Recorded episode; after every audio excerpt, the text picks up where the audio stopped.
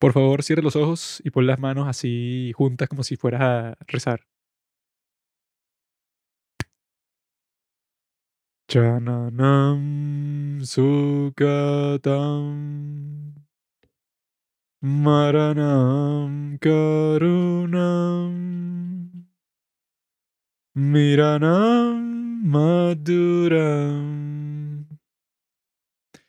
Smaranam Karunam. Kaleveshati He.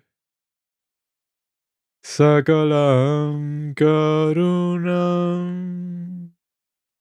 Samayam Depate. Akilam Karunam. Padre nuestro, tú que estás en lo alto de los cielos, que tu nombre sea sabio hoy en todo el universo. Si esta es la primera vez que escuchas este podcast, estás de suerte porque este es nuestro capítulo más representativo de todo lo que nosotros hacemos aquí en Los Padres del Cine. Vamos a hablar de ovnis, las posiciones políticas de Juanqui, buen cine, cine coreano, K-dramas, mujeres Él ya y lo los dijo todo, problemas pues. de mi vida sexual. Él ya lo dijo todo. Cine, ¿verdad? Corea. Cine más Corea es cine coreano. Sobre eso es este capítulo. Y eso es una de las partes esenciales de este podcast en donde nosotros tenemos la vista puesta en Corea. También en el resto del mundo, ¿verdad? En todo lo que tiene que ver con los aliens, los alienígenos, los políticos, eso pues, o sea, que muchas veces son las mismas personas, pues los aliens y los políticos. Pero esta vez, ¿verdad? Vamos a hablar sobre cuál es la mejor película coreana del 2022. Hay muchas candidatas, pero hemos e- escogido las dos que nosotros teníamos más hype, más anticipación para verlas, que son Decision to Live de Park Chan-wook y Broker de Chin Kun Chin, no sé cómo se llama. Si eres un pobre ignorante, debes saber que para dos amantes del cine coreano como Juanqui y yo, este era el evento cinematográfico del año. No Avatar, no Pantera Negra 2, no. Decision to Live, la nueva película de Park Chan-wook, uno de los mejores directores de toda la historia, que llevaba 2016 al 2022, ¿cuánto es? Seis. Seis, Seis años años. seis años sin sacar una nueva película, después de su obra maestra psicosexual llamada The Handmaiden. Quizás se estarán preguntando por qué comenzamos con ese cántico y la razón por la que se hace es porque uno consecra el espacio en donde está. Con esas vibraciones, tú haces que el sitio en donde te encuentras tenga unas ciertas características que hacen que eso, pues, que sea conducivo a las energías positivas, que la energía, eso, como que fueron, digamos, violadas por un grupo de gente que eso, que se tatúa todo el tiempo, que tiene como que unos drelos así en el pelo, que anda descalza por la calle, ese tipo de gente, ¿verdad? Que son escoria y hay que lle- llevarlos a todos a los campos. Eh, bueno, esa gente, como que usando ese concepto, como todo el mundo odia a ese tipo de gente, entonces, claro, cuando uno dice la energía en cualquier concepto así, eh, suena estúpido, ¿no? Y que eso, pues, ajá, esto tiene cierta influencia, pero sí existe, es real. Entonces, bueno, no usen sus prejuicios, ¿verdad? En estos temas, porque eso es verdad, todo ese mundo metafísico, místico, sí existe.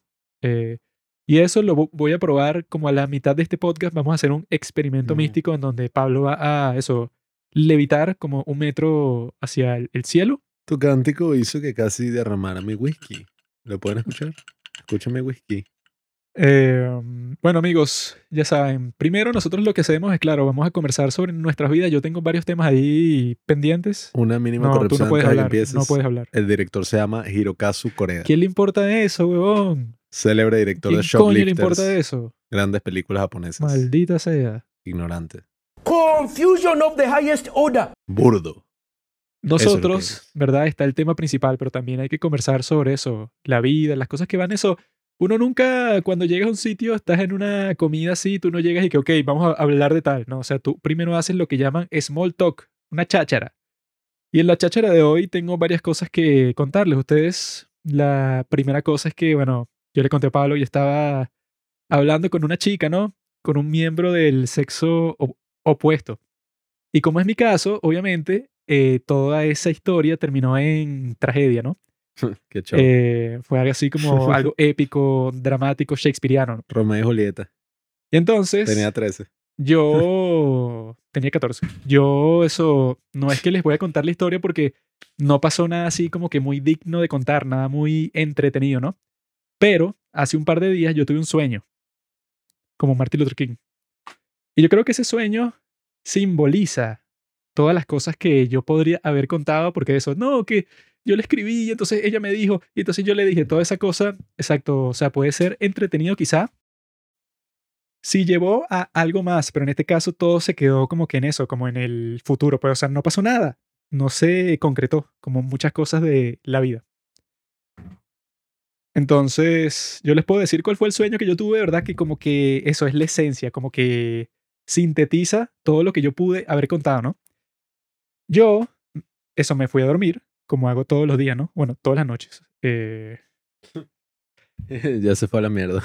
y entonces yo estaba soñando, ¿verdad? Que yo estaba en la UCB, ¿no? Yo estudié en la Universidad Central de Venezuela, Pablo también estudia ahí, qué coincidencia, ¿no? Entonces yo estaba por alguna razón en la Facultad de Arquitectura, ¿no? Porque yo me la paso ahí, ¿no? Y es raro porque hay veces que en los sueños como que pasan cosas que te pasaron en la vida real, pero ligeramente distintos. O sea, es como que eso, pues como que tu mente te está jugando trucos, quiere que te vuelvas loco. Mm. Entonces yo estaba en la facultad de arquitectura, ¿no? Y algo que me pasó a mí en la vida real, que fue raro, era que un día yo fui para la facultad de arquitectura con mis amigos, ¿no? Y era como que la semana de la arquitectura, ¿no? O sea, como que ciertas conferencias se estaban dictando en ese sitio. Y había una conferencia pequeña que estaba mostrando que si en un pasillo, eh, um, un profesor, eh, supongo, ¿no? Y entonces había, no sé, como 15 personas viendo esa mini conferencia en pleno pasillo que el tipo les estaba mostrando que si una maqueta ahí, ¿no? Pero ese tipo estaba frente a la papelera y yo quería votar mi Lipton, ¿verdad? Y yo, por alguna razón, como esa conferencia era tan pequeña, yo no me, no me di cuenta lo que era, pues yo pensé que era que si un grupo de amigos conversando. Y yo me dirigí a la papelera y le pedí permiso eso al profesor y que, mira, que voy a votar esto ahí. Y permiso, permiso. Así, pero eso, como que impacientemente, ¿no? Y no me di cuenta de nada, ¿no? Pero mis amigos, Arsenio y Julio, sí estaban viendo todo y se rieron mucho porque este hecho está loco. O sea, el tipo fue como que quitar el profesor del medio me da risa que es algo que sí pasaría en la vida real. sí, o sea, él fue a quitar su, al profesor del medio sin darse cuenta y que nada, mira, weón, pero el tipo estaba dando eso una charla y yo dije, bueno, pero yo no me di cuenta, pues, o sea, yo pensé que eran un grupo de gente conversando, pero no sabía que él era eso, pues, el de la charla. Entonces eso es raro porque estaba pasando en el sueño, otra vez. ¿Qué? Eso mismo. Eso que acabo de contar es lo que estaba pasando en el sueño. Pasó dos veces. No, eso, o sea, eso pasó en la vida real, tonto. Mm. Qué tonto, no entendió. Eso que estoy contando pasó en la vida real. Y como estaba diciendo, hay veces que en los sueños, algo que pasó en la vida real pasa en el sueño. Y es raro. Ah, no sabía que eso lo habías hecho en la vida real. Eso pasó en la vida real. Qué tonto. y entonces en el sueño pasó eso otra vez. ¿Comprendes? Sí. Pero es raro porque yo estaba en pijama ahí. O sea, no sé por qué estaba en pijama. Era así como que eso fue sin sentido, ¿no? Y tú también estabas ahí, ¿verdad? Mm. Y entonces hubo un momento que yo te vi a ti y como que te dije que vámonos de aquí, o sea, de esta escuela, pues. De esta chusma. Tú estabas ahí, no sé por qué. Y entonces yo, esta chama con la que les digo que estaba conversando, estaba ahí también. Y entonces, ¿sabes que yo te dije? Que yo estaba pensando, si esta chama yo me la encontraba en persona, iba a ser genial porque ya no tenía eso, pues que si la barrera de los mensajes, sino que ya la, la tengo enfrente, pues entonces es como que mucho más fluida la comunicación. Y yo, como me la encontré en el sueño, eso, cuando uno está en el sueño, uno piensa que es la vida real, ¿no? Y yo cuando veo eso, y qué coño, qué recho, o sea, qué suerte tengo, ¿no? Y yo me la acerco, ¿verdad? Y comenzamos a conversar y yo, qué coño, está fino. Y está con una amiga suya, ¿no? Entonces la amiga como que me dice, y que, ah, no, sí, tú eres el chamo con el que ella estaba conversando. Ay, bueno, ella siempre habla de ti y tal. Y yo, que, ajá, o sea, esta vaina se prendió. Eh, estoy listo, pues, o sea, la tengo hecha, ¿verdad?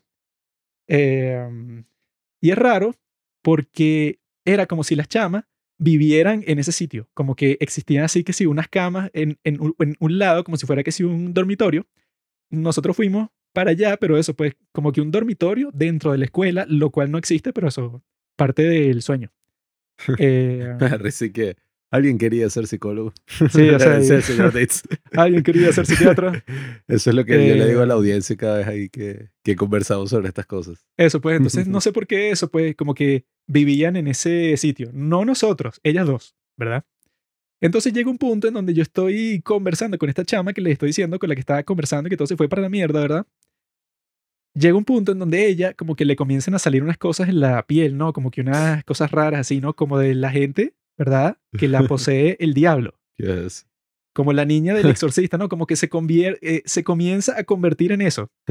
En la niña del exorcista. Joaquín. Así, pero- Las mujeres no son demonios. poco a poco como que se convierte en eso, ¿verdad? Y entonces la gente está como que no, no puede ser, porque eso, porque es una eh, metamorfosis violenta. Y yo estoy que coño, eso puede, o sea, todo el mundo como que está entrando en pánico, un caos así, porque la chama empieza, no sé, que sea vomitar y a que si correr ¿Qué por las paredes, así, o sea, las cosas que hace la gente cuando está poseída por el diablo. no, ahora. Y lo gracioso es que ahí yo no pensé, y que, ay, mira, la poseyó un demonio, qué cosas, ¿no? Ahí yo pensé, ¿por qué me tiene que pasar esto a mí? O sea, yo Yes. que me la quería cuadrar a ella, resulta que la poseyó el diablo. Entonces yo como que te envié a ti, ¿verdad? No diciendo eso, pero pensando eso. Y que, ¿por qué esto me tiene que pasar a mí? O sea, yo que pensé que ya todo estaba chévere, todo fino, me encuentro esta chama aquí, que yo pensé que iba a ser un, un golpe de suerte. Y claramente no es un golpe de suerte porque, bueno, se está convirtiendo en Satanás. Y ese fue el fin del sueño, sí. Coño, ese es un sueño que claramente muestra todo lo que estás sintiendo, lo que has Eso, sentido. eso fue lo que yo pensé y que bueno, ¿para qué contaría una historia sobre eso si ya en el sueño eso pues como que te Representa describió, todo. o sea, sintetiza todo lo que tú podrías contar y que bueno, no tendrá mucho sentido, pero eso es lo que tú, eso, experimentas internamente, es eso. El mundo de los sueños es propiamente cinematográfico. Es un- el mundo onírico es en sí cinematográfico. Y yo sí pienso que muchas de las cosas que uno sueña, sobre todo en sueños de ese estilo que yo también he tenido, que tú te despiertas y dices como que, verga, estoy bien jodido. Porque mi subconsciente está expresando todos los miedos o todas las cosas que yo ahora quiero reconocer. Mi subconsciente está claro siempre. Y claro, eso puede variar, ¿no? Mi novia me engaña en sus sueños con otros hombres. Qué Y- gafo, usted no sabe lo que significa eso. Cuando una mujer te dice eso, que te, eso pues, que te engañó en sus sueños, es porque no quiere contarte lo que pasó. Entonces, claro, te lo dice en el sueño para sentirse mejor porque sí te lo está contando. Pero eso, la realidad, bueno, nosotros sabemos que... ¿Qué fue lo que pasó? Me ha pasado eso, me ha pasado que mm, una vez cuando me sacaron las cordales, estaba tomando un tipo de droga para calmar mi dolor y la tomaba muy temprano en la mañana y me acostaba a dormir de nuevo.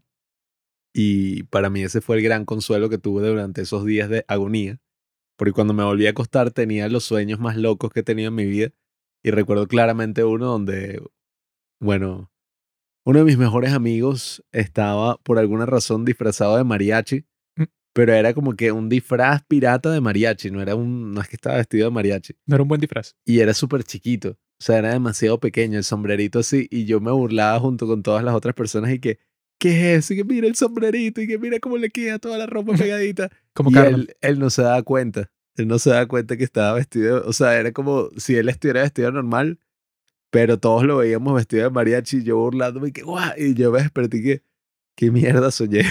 ¿Qué clase de sueño Eh, de mierda? Pero sí es verdad, yo sí creo que a veces el, el subconsciente expresa a través de los sueños algunas cosas. Creo que también no hay que exagerar, porque a veces son como vainas, bueno, bizarras ahí que está como filtrando. No, pero- todo tiene un significado. Y en este caso, el Nada. significado creo que todo el mundo sabe cuál es. Que, bueno, eso, como que existe un sentimiento de hostilidad, ¿no? O como que de, Yeah, digamos... El Joker. de... O sea que yo pienso que lo más importante ahí no es que se convirtió en un demonio, sino mi reacción, que no fue que no, ¿por qué te conviertes en demonio? ¿Por qué? Sino que yo dije, ah, porque todo me pasa a mí, porque yo no puedo tener más suerte, porque no puede ser simplemente que no, listo, eso. La chama está activa, gusta de ti, listo. No puede ser así, sino que tiene que estar loca, como en este caso, ¿no? Entonces yo no voy a contar ninguna historia, ¿no? Yo solo tengo una queja, así puntual, concreta, entre las cosas que sucedieron. Lo que me molestó a mí, ¿verdad? Es que por Instagram, ¿verdad? Yo estaba conversando por Instagram con esta chama. Entonces, pasa algo que ella eso se tardó en responder un mensaje por un montón de tiempo, que sí, una semana, ¿no? Y cuando responde, ¿verdad? Ella dice que no, mira, yo estaba muy ocupada con un montón de cosas, está enferma. Entonces, creo que es mejor que conversemos por WhatsApp. Entonces, bueno, ¿qué piensas tú cuando una chama te sugiere eso, no? Tú piensas progreso. Tú estás ahí que, ah, mira, coño, o sea, como que si ya no estamos conversando en Instagram, significa que eso, como que pudiera existir una posibilidad para algo interesante aquí, ¿no? Y entonces ya saben que no pasó así, o sea, como que mi, eso, mi, mi queja, o sea, lo que me ha estado molestando, ¿verdad? Porque eso fue como hace dos semanas, es que, bueno, si tú no estás activo, o sea, no vas pendiente, como se dice coloquialmente, de nada eh, conmigo, entonces no sé por qué me das tu WhatsApp, porque eso le hace pensar a cualquier persona y que, ah, mira, si eso sí están haciendo la transición a otra aplicación, quiere decir eso, pues, que existe una posibilidad de un interés que se puede desarrollar en algo más, ¿no? Entonces yo lo que le recomendaría a ella si yo viajara al pasado, ¿verdad? Sería que, mira, no deje el WhatsApp, sino que simplemente deja de responder. Y de esa manera yo no pierdo mi tiempo hasta el día de hoy, sino que simplemente ya estás, eso ya confirmaste que eso, pues, o sea, como que no hay futuro ahí, entonces ya puedes dedicar tu concentración a otras cosas, ¿no? Eso es lo que yo desearía. Bueno, pero... No, no, no, no. Bueno, pero eh, no quiero ningún comentario del Capitán Simp. No, o sea, yo lo que sí estaba pensando, bueno, primero que nada, no es, o sea, ajá, es una ladilla. Pero bueno, a la larga se supone que uno tendrá muchas experiencias así hasta que... ajá. No necesito tus consejos, amigo. Solo quería que no, no, la gente no quiero dar un consejo. supiera eso, pues, Sino que yo consigo un video que me gustó y habla más o menos de ese tema. de Jordan Peterson. no, De, de, una tipa... Andrew Tate. Ah, no, bueno. De una tipa que De una tipa. iba a ser... Tú la has visto, que creo que es así sí, súper seria, que Súper es, seria. es de Inglaterra. eh, que estoy buscando... Bueno, voy a decir... ¿Qué decía el video, weón? Es negra. bueno, eso no es ofensivo, es una descripción y ya. Y entonces ella eh, saca videos como... Yo no soy racista. Racista es Dios que hizo los negros inferiores. Yes. Esos chistes racistas así que uno leía en internet. Concéntrate. En ¿Qué 2010 ya no se decía el video? Te he dicho, está loco. Ajá, escucha. Este tipo, ¿verdad? Que ella ya ha hablado de todas esas cosas como que no, esta cultura woke y todas las cosas que ella ha vivido, como ella ha rechazado todo eso, etc. Ella está hablando de dating, ¿no? Y como la hookup culture y todas esas cosas, ¿no? Eh, entonces ella contó que ella prácticamente se salió de Tinder y se salió de todo ese tipo de cosas. Qué estúpido. Y la gente le estaba diciendo como que, ay, ¿tú qué te crees? Tú te la das de que eres especial, ¿no? De que no te gusta hablar por mensaje de texto y que eres así, como que no respondes los mensajes. Y ella dijo como que, mira, yo llegué a un punto de mi vida en que prefiero conocer a alguien que si en la calle, eh, antes que tener que pasar por esa ladilla de uno tener que intercambiar mensajes, cosas así. Incluso ella dice que ella, pues, personalmente, cuando empieza a hablar con alguien en Tinder, le pasó que ella decía como que, mira, vamos a tomarnos un café, o sea, no quiero como que conversar mucho aquí por mensaje porque en verdad no me gusta. Vamos a tomarnos un café, vamos a vernos en persona. Y fue extraño, bueno, me imagino porque uno como hombre cínicamente diría que es que sí, no es tan bonita, ¿no? O sea, para que si te dice vamos a tomar un café, tú sin pensarlo dices que sí. Eh, pero los hombres, cuando ella le dijo eso, le decían como que no, pero ¿por qué? Vamos a hablar por acá. ¿Qué o sea, clase de mentira barata es esa, amigo? Es verdad. Te es verdad. está, ¿Cómo sabes que es verdad? Te estás dejando llevar por lo que no tiene sentido. No, es verdad. En la, ok, en la vida real no es la fantasía de esa persona que, bueno, tendrá algún problema mental, no sé, una cosa así. En la realidad, yo conozco a esa chica y es bastante atractiva, diría yo. Entonces, bueno, dudo mucho que si ella le dice a cualquier tipo que conoce en Tinder que quiere salir a tomarse un café rápido sin ningún mensaje, Eso le pasó. le, eh, o sea, le habrá pasado con dos personas random que conoció, pero en general, lo que está diciendo no aplica en lo absoluto a ninguna ese situación no, de ese nadie. no es el punto. Esa es la historia de ella. Pero eso no el pasó, es punto- mentira. Sí pasó. Eso no pudo haber pasado. el punto de la historia, ¿no? En general, eh, y es lo que ella decide y con lo que yo estoy de acuerdo, es que, oye, todas esas interacciones así por WhatsApp y por todo esto, ajá, obviamente, facilita mucho las cosas.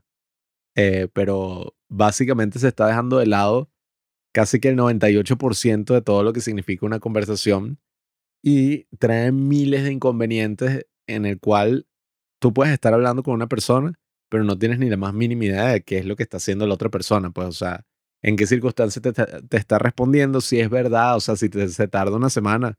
Bueno, yo no sé.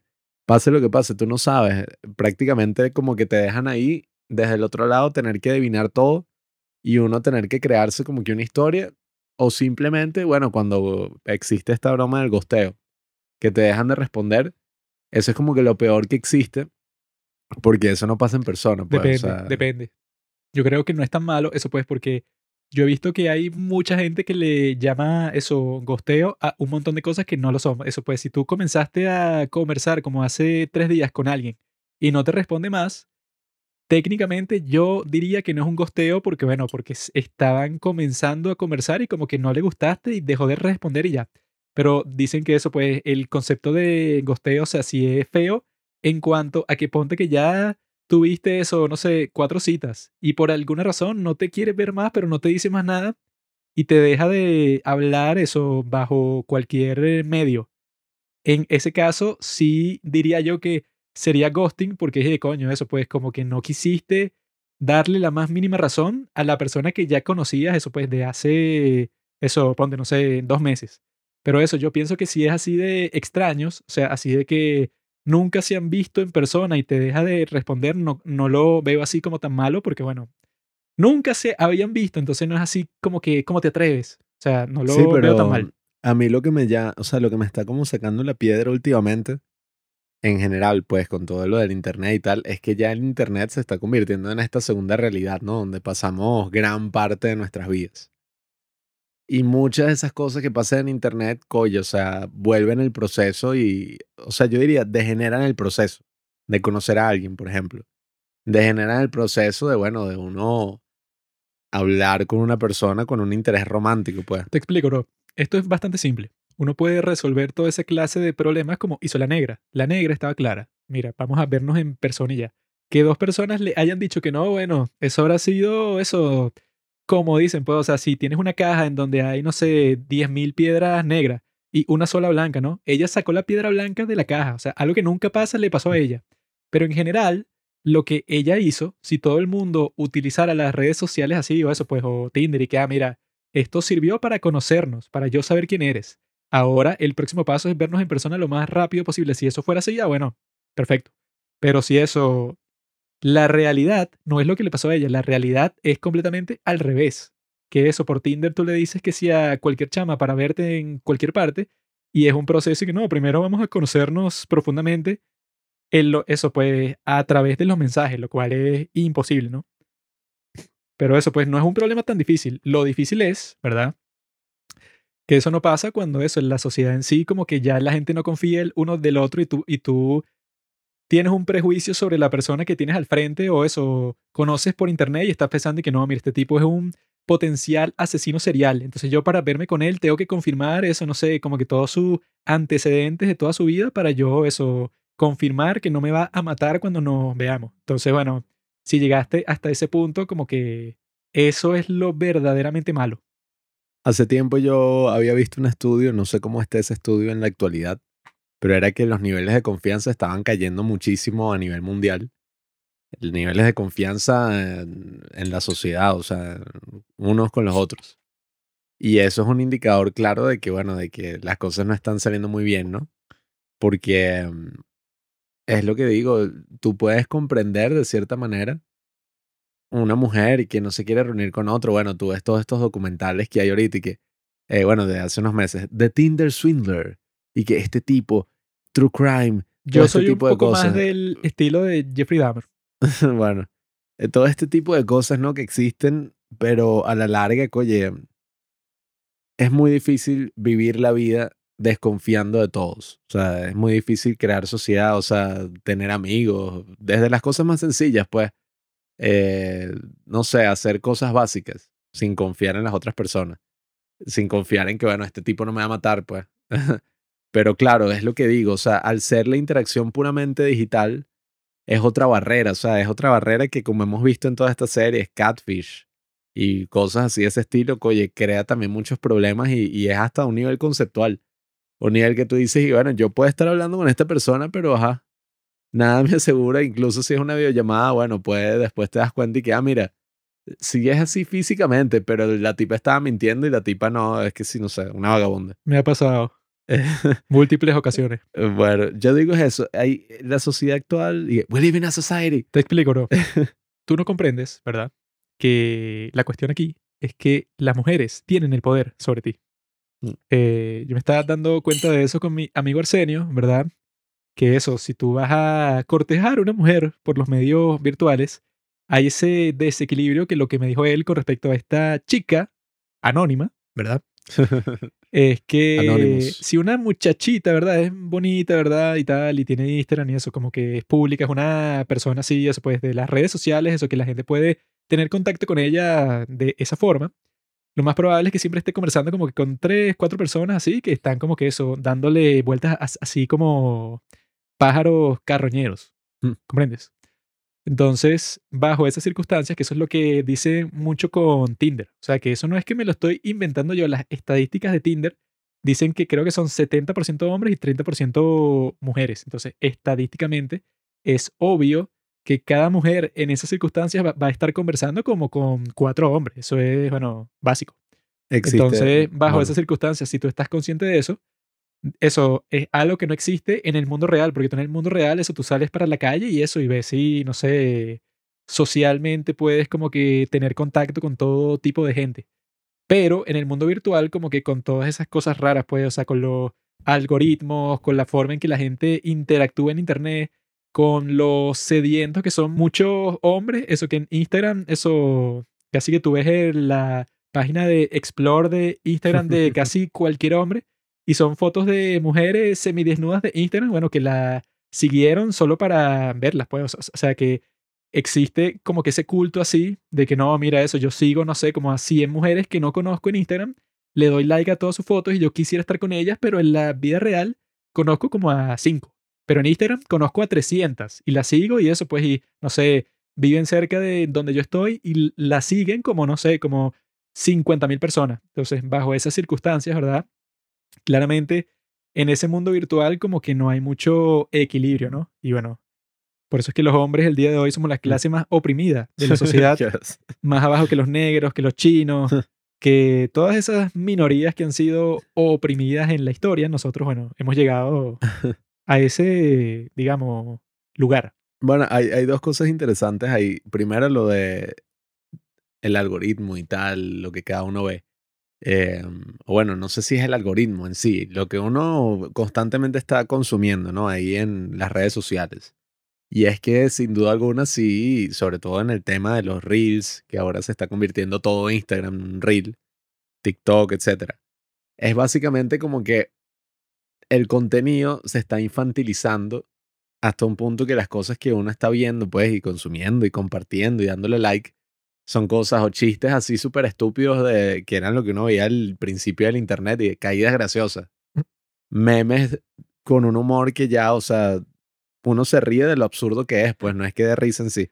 Sino que mira, esto no tiene absolutamente ningún sentido de estar estúpido, o sea, Así son todos mis chistes. cosas así, o ver a mujeres o cosas que sí, el fútbol, cosas de ese estilo así, que es como una especie de infantilización que se está viviendo en la sociedad y eso va muchísimo de la mano de la lujuria. O sea, el Internet ya de por sí cultiva totalmente la lujuria en todas las direcciones. O sea, tú en tres segundos ya tienes acceso a ver una vagina. Bueno, yo siempre he tenido eso, incluso antes de- del internet y todo. Bueno, Pero yo vagina. le estaba contando a uno de nuestros seguidores cuál sería la solución para exactamente ese problema. Bloqueo parental, que bloqueo, mira, bloqueo. El problema es este, ¿verdad? Como lo que está diciendo. Hay un montón de mujeres, ¿verdad? Que la siguen como 60 mil personas porque suben fotos en traje de baño en Instagram, ¿verdad? Porque son puros hombres que, bueno, son unos fracasados y no han comprendido la solución. Y la solución es que, bueno, tú siempre vas a ser un simp. ¿Qué es un simp? Un simp es un tipo que eso, que abandona su dignidad para caerle bien a una mujer, ¿no? Y tú siempre vas a ser un simp. O sea, no hay forma de escapar ese destino, ¿no? La solución a ese problema es que tú tienes que ser un simp con la persona indicada, ¿verdad? ¿Y cómo haces eso? Simpeas a gente que está totalmente fuera de tu esfera social eh, próxima.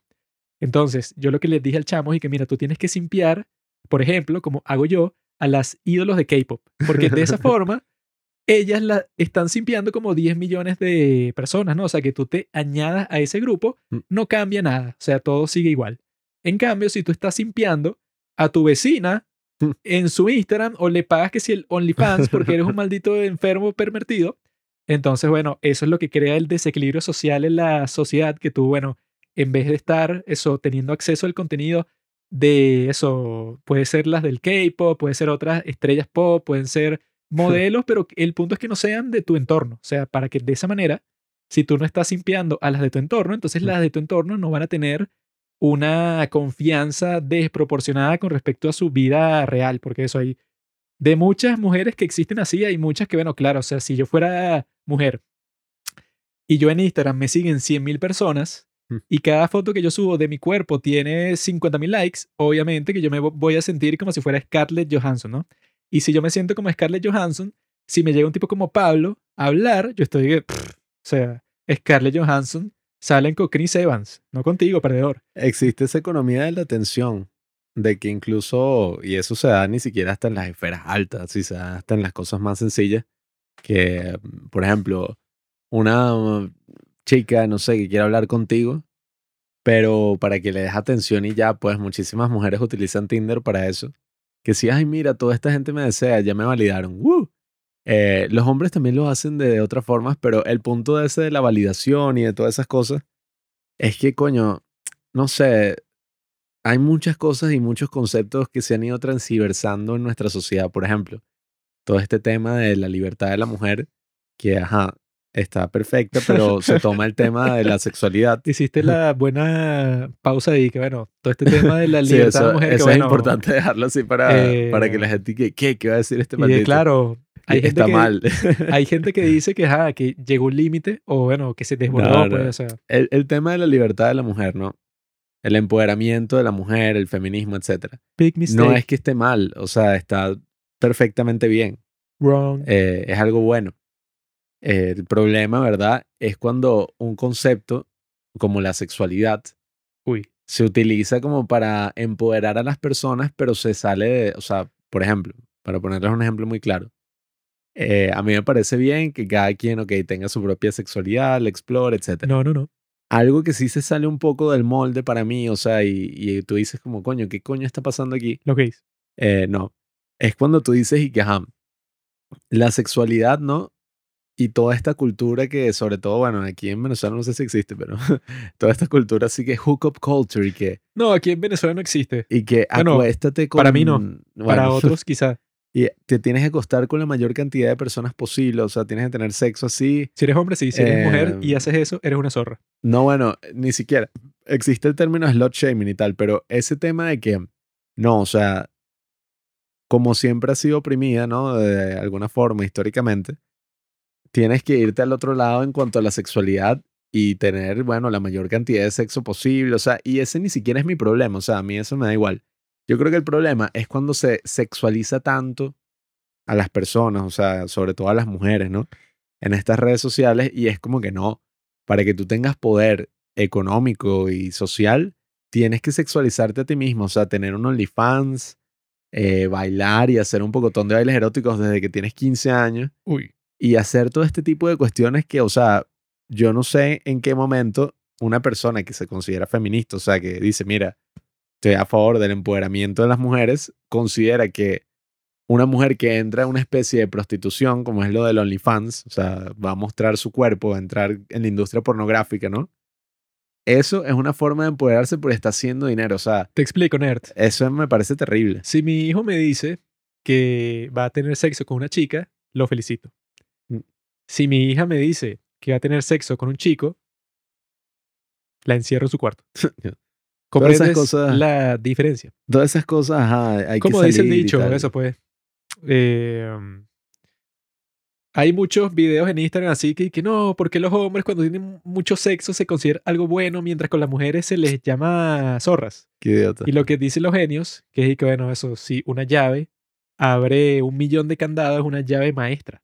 Pero si un candado la- lo abren todas las llaves, entonces es un candado chimbo que no funciona. Y eso es verdad. Bueno, Eso, si tú eres mujer, no toma ninguna habilidad seducir un hombre porque los hombres son estúpidos y son Mm. directos y siempre quieren eso. Pues yo tengo por seguro que, bueno, sobre todo muchos de mis amigos eh, tendrían sexo con el 99,9% de las mujeres del mundo, eh, mientras las mujeres que conozco tendrían sexo como con el 10% de los hombres del mundo. Pues entonces, o sea, si lo ves desde esa perspectiva, tiene sentido que sea así. Pero el problema es ese, pues, que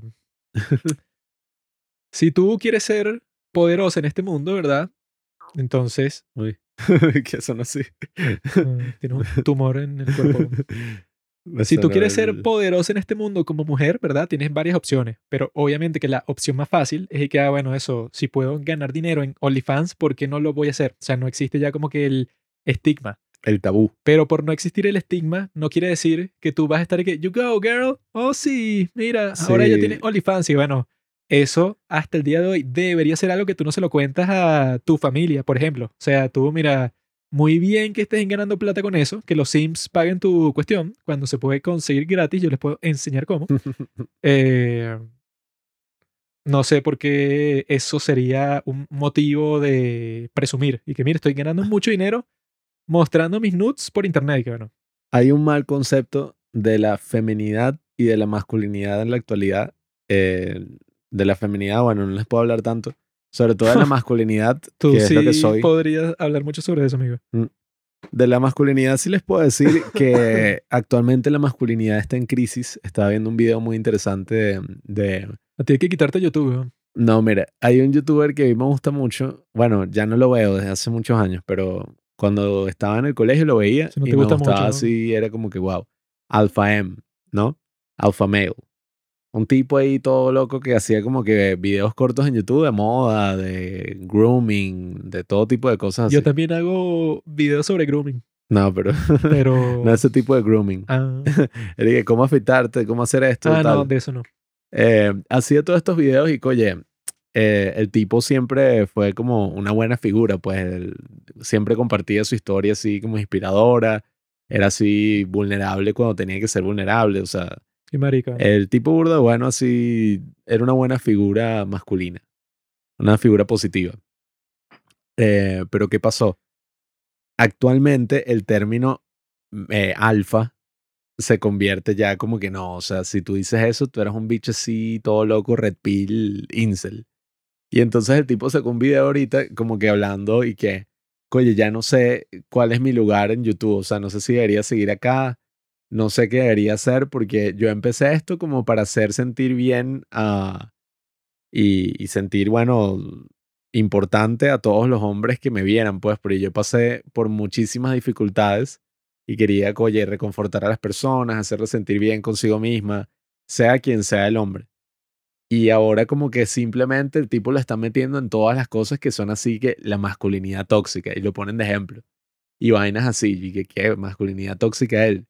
Y es porque prácticamente las figuras masculinas, ¿no? En, en el internet y todo esto, son figuras, oye, terribles, pues, o sea, se- bueno, es lo que digo, esa transversación se dice como que no. ¿A quién te refieres, mi amigo? Me refiero que si Andrew Tate, o me refiero que si a tipos así fresh and fit, o sea, Yo me refiero a Ben Shapiro, Jordan Peterson, Sam Harris, la o sea- Intellectual Dark Web, Joe Rogan. eso sí no está mal, pero todas estas cosas así que se dicen como que no, eh, ya la masculinidad en sí es tóxica. Y entonces esto y lo otro, y entonces se ataca como tal eh, a los hombres, o sea, se estigmatiza de alguna forma a los hombres en Eso es lo que yo te dije, los hombres estamos eso, contra la pared. Eh, ¿Y sabes qué pasa cuando alguien está contra la pared, no? Es peligroso. Se defiende. ¿Qué haces? No, o sea, y entonces, claro, muchos hombres, de, sobre todo jóvenes, ¿no? Como nosotros, que probablemente no tengan como que una figura paterna, Yo sí tengo. tengan problemas en casa, yo no sé, eh, se refugian en todas estas ideas erróneas de lo que es la masculinidad, de todas estas cosas, se convierten en personas muy misóginas. eh, y están así, o sea, de verdad creen estas cosas, pues más allá de un chiste, más allá del humor, de verdad refuerzan todas estas creencias en sí. Y eso me parece terrible, pues, porque es todo como una generación que se está criando bajo, mira, vamos a construir qué significa ser hombre, ¿no? Y lo que hace es que destruyes el concepto de lo que significa ser hombre y como que construyes de cierta manera eh, desde los extremos, o sea, desde los lados más así polarizantes, más escandalosos del asunto, más terribles, una figura de lo que es ser hombre, porque ya no existe como que una y tal, y, y eso me parece súper mal, o ¿Qué tal terrible. si en vez de ver esos videos de YouTube que lo que hacen es confundir tu joven mente, Mm. qué tal si lees un libro? Un libro llamado La Biblia. Ahí vas a aprender todos los roles, qué es lo que tiene que ser el rol de la masculinidad y de la hembridad. Ahí es que ves todas Mm. las cosas que eso es clásico. No, Adán yo, yo creo en el género fluido. la mujer, eso pues vino de la costilla del hombre, por eso tiene que ser sumisa frente a él. Yo creo en el género eh, fluido. Yo en, en estos días aprendí que eso, que la cosa esa que está en la Meca, en la ciudad de Meca en Arabia Saudita, para donde van de peregrinaje todos estos musulmanes todos los años en el Ramadán, ¿no? Y le dan vueltas y van bailando ahí Ah, en esa es. mezquita. No, no sabes lo que es. Sí, sé. Dilo. No sabes lo que es. Un Dale. asteroide. No, un no, no es un asteroide mongólico. Te explico. Ese sitio es llamado la primera casa, porque es literalmente la primera casa que se construyó en la tierra, la casa construida por Adán. Y esa casa es construida como modelo de la casa ideal, ¿verdad? Que está en el cielo. Pero hay algo dentro del cuadrado. Yo quién soy, el príncipe Mohammed bin Salman. Yo Lo no que he está entrado. dentro del cuadrado es el meteorito. El meteorito es una, o sea, lo que está ahí en Meca es una piedra negra, ¿no? O sea, eso es lo que tú te refieres, no es lo que está dentro, es la estructura en sí. Y esa estructura es la primera casa construida por Adán, que según el Corán fue construida Luis. ahí en Meca. Sí, Luis. Por eso es que está ahí. Y esa roca Topla aquí. fue descubierta, ¿verdad? Por los descendientes de Mohammed, el gran profeta. y está ahí parada eso pues incluso y que hubo un momento que una pareja tuvo sexo dentro de esa casa porque eso pues porque fue como que un momento así de corrupción moral en ese sitio y cuando la gente se dio cuenta de eso fue que qué coño hicieron ustedes en el lugar más sagrado de todo el mundo y que bueno que la roca que él usó para construir eso era como que la roca celestial o sea porque como él estaba en el jardín del Edén todas esas cosas a las que él tenía acceso eran cosas divinas, ¿verdad? Y esas como que las últimas rocas, digamos, que quedan de ese sitio legendario del Jardín del Edén. Por eso es que, bueno, es el sitio más sagrado para nosotros los musulmanes. Eso lo aprendí esta semana. Y eso, la semana anterior, ya para dejar, bueno, las conspiraciones del huevón este que no se ha leído la Biblia en donde Mm. todas sus preguntas son respondidas. O el Corán. O las Vedas. o Ay, sea, Juanqui, eres tan 2016. todos esos documentos así eh, legendarios. Eres tan 2016, así que buscaste la respuesta a tus problemas sentimentales en ISIS Sería fino y el Medio crear. Oriente. No, eso, Isis ya pasó de moda. Ahorita está es Al Habib. Mira. Bueno, amigos, eh, la. Pobre inculto. La semana Mm. pasada fue la semana de la filosofía, ¿no? Y yo me di cuenta de algo porque nosotros fuimos a unas cuantas conferencias ahí. ¿eh? No agarres el teléfono, maricón. Nosotros fuimos a unas conferencias ahí eh, y ahí yo me di cuenta que no sé por qué, como que no sé si eso es un problema nuestro, eso pues de la Universidad Central, o si es como que algo que, no sé, que yo veo como que presente en general el día de hoy, no sé si es por el internet o qué es lo que, eh, o qué es lo que está pasando, pero eso pues, varias conferencias que yo vi, ¿no? También entré a una clase de filosofía del derecho con mi amigo Arsenio, ¿no? Y lo que tenían en común todos esos sitios era que la gente que estaba presentando sus ideas en estas conferencias lo hacían de la forma más aburrida del mundo, ¿verdad? Mm. Pero es una forma particular de aburrido, o sea, no es que el tipo, eso pues, no sabe cómo expresarse, no es que el tipo está confundido sobre cómo debería eso compartir las ideas que tiene, ¿verdad? Sino como que es un aburrimiento, pero intencional. O sea, que se siente así como que algo académico, que si es algo de ese estilo no puede ser divertido, porque si es divertido no es serio, ¿verdad? O sea, eso es lo que yo sentí. En esa clase que yo estuve con Arsenio de filosofía del, de- del derecho, eran como cuarenta y pico de personas en un salón, y era un salón bastante grande. Y el tono en que hablaba el profesor era y que, bueno, sí, es que lo, lo que yo creo es que los romanos hacían algo muy interesante. Mm. Yo cuando estaban leyendo las leyes que le habían, y yo, ¿y qué, qué coño? O sea, si tienes a más de 40 personas en un salón, ¿verdad?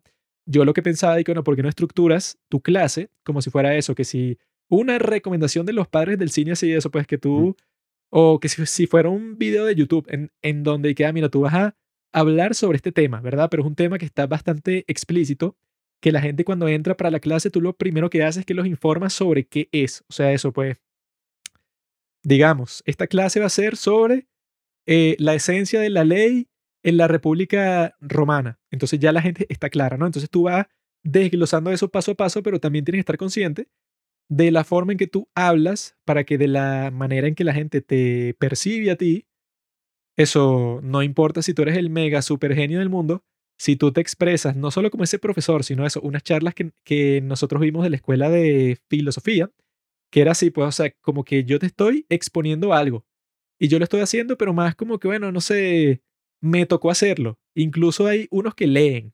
Eso puede, o sea, que leer en Mm. una conferencia es que si lo peor que puedes hacer en todo el mundo. No, Porque y que eso- se siente como si estuvieran leyendo para ellos mismos, pues, o sea, ellos... Sí, no, eso están Bueno, leyendo tal. para ellos mismos, pero bueno, lo leen un poco más alto para que escuches. Sí. Pero eso, pues, o sea, tú cuando lees, naturalmente tienes un tono, eso, monótono, o sea, no entretienes a nadie.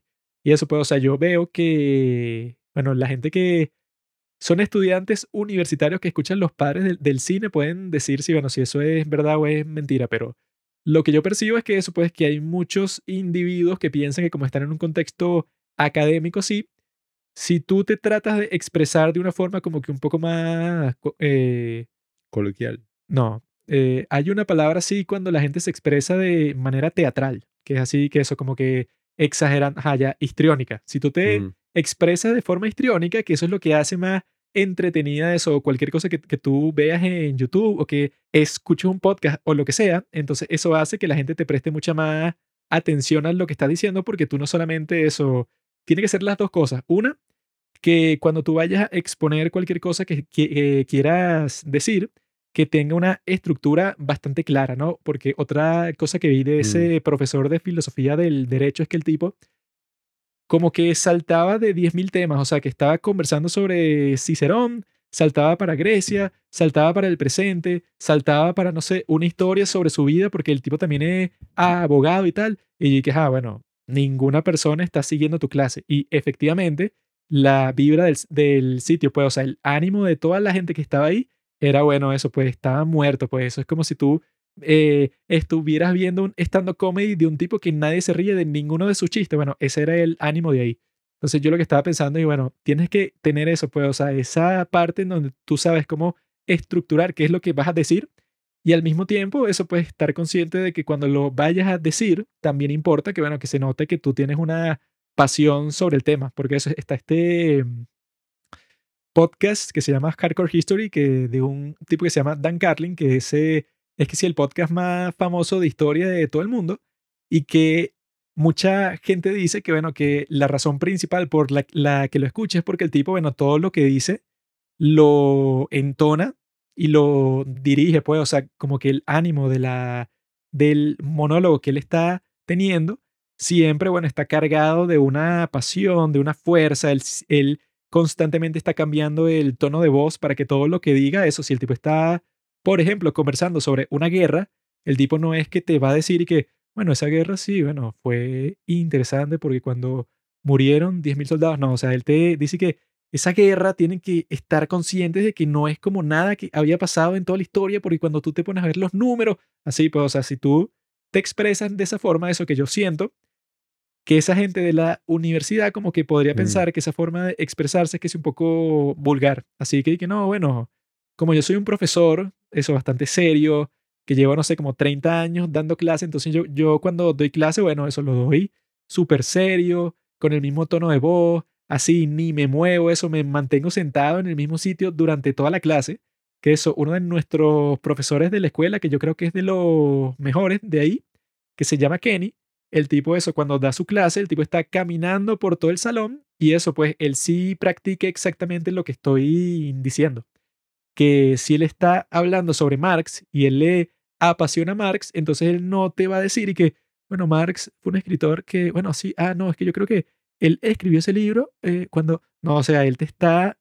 eh, dictando, pues, o sea, él tiene que sonar como si tiene una confianza súper eh, profunda sobre lo que te está diciendo. Entonces él cuando te va a conversar sobre Marx y que este es uno de los mejores autores de toda la historia porque el tipo fue uno de los genios que hizo eso, pues, o sea, si tú te expresas de esa forma, tiene mucho más potencial para que la gente que ve la clase, bueno, no tenga ese ánimo que yo percibí en esa clase de la filosofía del derecho, en donde, bueno, si no fuera porque el profesor está ahí, yo creo que el 80% de la gente estuviera durmiendo sobre su pupitre.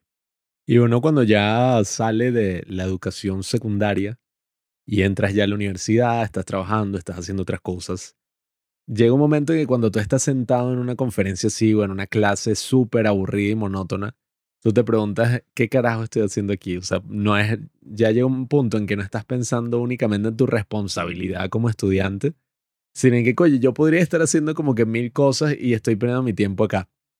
Y es que, como dice la célebre frase, nada grande se ha hecho en la historia sin una gran pasión. Y es como irónico que los profesores, ¿no? Cuya gran labor es educar a toda una generación, a veces tomen como que estas actitudes, porque los mejores profesores, así que yo he visto, siempre son los profesores de este estilo. O sea, hay muchísimos ejemplos, por ejemplo, eh, eh, bueno, está este de, mm, de Harvard.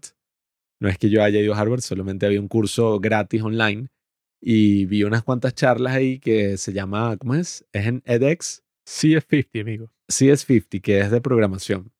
El profesor de ahí da las charlas y ese tipo suda, pero como un desgraciado. Pues el hecho suda.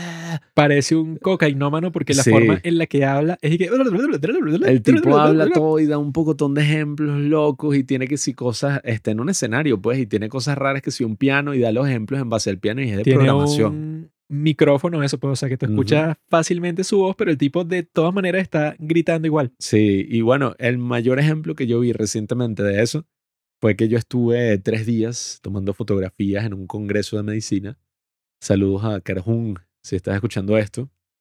Eh, es una loca. le hice, bueno, ella fue la que me contactó para hacer eso. Claro que no, me contactó a mí. Bueno, nada, el punto es que Ay, tuve, que ver, tuve que ver a muchos profesores de medicina, ¿no? Dando sus charlas y todo. Y ajá, la medicina, o sea, se supone la medicina es algo súper técnico. Habían unos que era que sí, los capilares del lado derecho se cortan aquí y tal, tal. Y ajá, había como, había algunos doctores mejores que otros, pero yo noté la diferencia completamente cuando yo entro al salón, porque le tuve que tomar fotos a todos los profesores, y fueron, bueno, o sea, como 30. Y yo entré al salón a tomarle fotografías, entrada un poquito tarde, y veo que está este que era eh, de pediatría. Y el tipo no estaba como todos los otros que estaban en el escenario detrás de como que el taburete pasando las imágenes. O en el taburete con el micrófono. El tipo estaba entre los alumnos caminando e iba de un lado a otro así, e iba hablando y todos los ejemplos los hacía con los alumnos, con las cosas. Y yo que soy un ignorante pues de la materia, él estaba hablando de pediatría y de unas cosas que eran una locura. O sea, era como que gente que por tener, no sé, ponte, me peleé con Juanqui y tuvimos una pelea así súper fuerte y tal, y a mí de repente me dio como que una reacción y, o sea, en base a esa pelea y me dieron, no sé, convulsiones. Qué estúpido. O sea, y entonces era una gente que ni siquiera, o sea, físicamente no está sufriendo nada, pero le dan convulsiones, pues, o sea, le están dando convulsiones por una razón psicológica. Entonces este tipo explicaba eso y era tan entretenido, o sea, escuchándolo hablar, solamente caminando y hablando así con pasión sobre el tema. Yo estaba y que coño, arrechísimo, pues, o sea, el carajo fue el mejor profesor de toda la charla y ahí es que yo dije como que coño, qué diferencia, ¿no? O sea, claro, los otros eran técnicos, pero este también era algo súper técnico, o sea, él estaba hablando de medicamentos y de cosas en específico, pero se notaba como que la pasión y cómo caminaba y los ejemplos que daba. Y yo creo que eso es algo que falta muchísimo en, en, en general en el sistema educativo, pues sea en la secundaria, bueno, en bachillerato ni hablar, eh, que ahí, aquí es como, bueno, lo que queda, pues te ponen a cualquier profesor, pero más aún en la universidad, oye, o sea, eh, creo, no me acuerdo, creo que fue en Philosophize This, para cerrar, bueno, con esto, eh, um, que él decía que para él uno de los mayores crímenes que tú podías cometer era ser un mal profesor, porque tú no sabías si ahí tenías a, bueno, una persona con un gran potencial en la materia, pero como tú eras tan aburrido y explicaste tan mal el, bueno, nada, el tema, hiciste que esta persona nunca se sintiera atraída al respecto, o sea, la repeliste, ¿cómo es? La alejaste. Yo diría que un crimen peor que ese es el asesinato en masa, diría yo. No sé si. No, yo creo que no. Yo creo que el asesinato en masa... En estos días pensé sobre cuál es el mejor argumento para la existencia de, de Dios. Y yo, eso, construí el, el, el, el mío propio. O sea, que yo creo que es infalible. Nadie lo puede discutir. Y es mejor que eso, que las mierdas que yo estudié en la universidad, que es todo un show y que no, bueno, con una lógica ahí, que un obispo lo conversó con el papa y yo dije, tipo con todo ese show y yo resolví el problema un día así en mi cuarto. Te explico, bro. El Quijote. Mira, lo anoté. Vamos a ver si es exactamente como lo tengo en, en mi mente. Yo creo que sí, pero lo anoté por si acaso para que no se me olvide. Ese es el tipo de cosas que Juanqui le decía a su supuesta chica, ¿no? Pretendiente. Ajá, mira. Y por eso es que... ah, Te explico. Existe una fuerza de creación, ¿no? O sea, es obvio que, bueno, ajá, la gente así que se la da de que es ateo, científico y tal, siempre está ahí que no, bueno, la evolución fue la fuerza que es responsable de todas las cosas porque, bueno, es como que un proceso confirmable que, bueno, que es responsable de que tú existas, ¿no? Confirmable no. Entonces, Empírico. es confirmable eso, pues que existe una fuerza de creación, porque bueno, yo en este momento me estoy volviendo viejo y existo, ¿no? Entonces, bueno, es como que indiscutible que existe, ¿no? Ahora, tú se puede decir que estás consciente. O sea, eso pues tú tienes la habilidad de controlar tus movimientos, de controlar tus pensamientos, de controlar un montón de cosas que eso que están bajo tu tutela, bajo tu eso, tu mente tú puedes controlar, puedes conversar, puedes hacer todo tipo de cosas y por eso eres una persona con conciencia, ¿no? Entonces, amigo, o sea, existe eso, pues, o sea, si sumas esas dos cosas, lo que yo llamo aquí la fuerza de creación más la conciencia suprema, ¿verdad? Porque tú eres una conciencia, ¿verdad? Entonces, ¿qué nos hace creer a nosotros que esa fuerza de creación, que es responsable por crearte a ti, y crear a todas las otras cosas que, eso, cualquier cosa que tú ves ha sido creada por algo. No es consciente.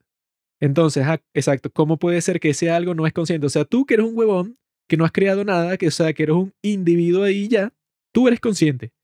Pero esa fuerza de creación que es responsable por todas las cosas que existen en el universo, esa no es consciente. No tiene sentido. Tiene que ser consciente sí o sí. Y Como por eso, no un creador. y por eso, amigos, es que acabo de probar la existencia de Dios aquí en vivo y en directo. No hay forma de discutir ese argumento. Está todo ahí. Todos somos creadores. No, no, no. Porque al final, si, si estamos hablando en, en este lenguaje, en estos conceptos, en todo esto, bueno, todas esas son cosas humanas.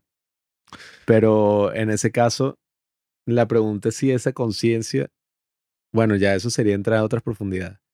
Pero, o sea, no sería obviamente que, ah, claro, y que entonces sería como una conciencia humana. Eh, o sea, y que sería, Obviamente que no es una conciencia humana, pero ese no o es sea, el no sería Dios así como lo imaginamos, pero, Como lo imaginamos. o sea, y que el hombre con barba y vaina. Eso lo imaginas tú porque eres un bebé.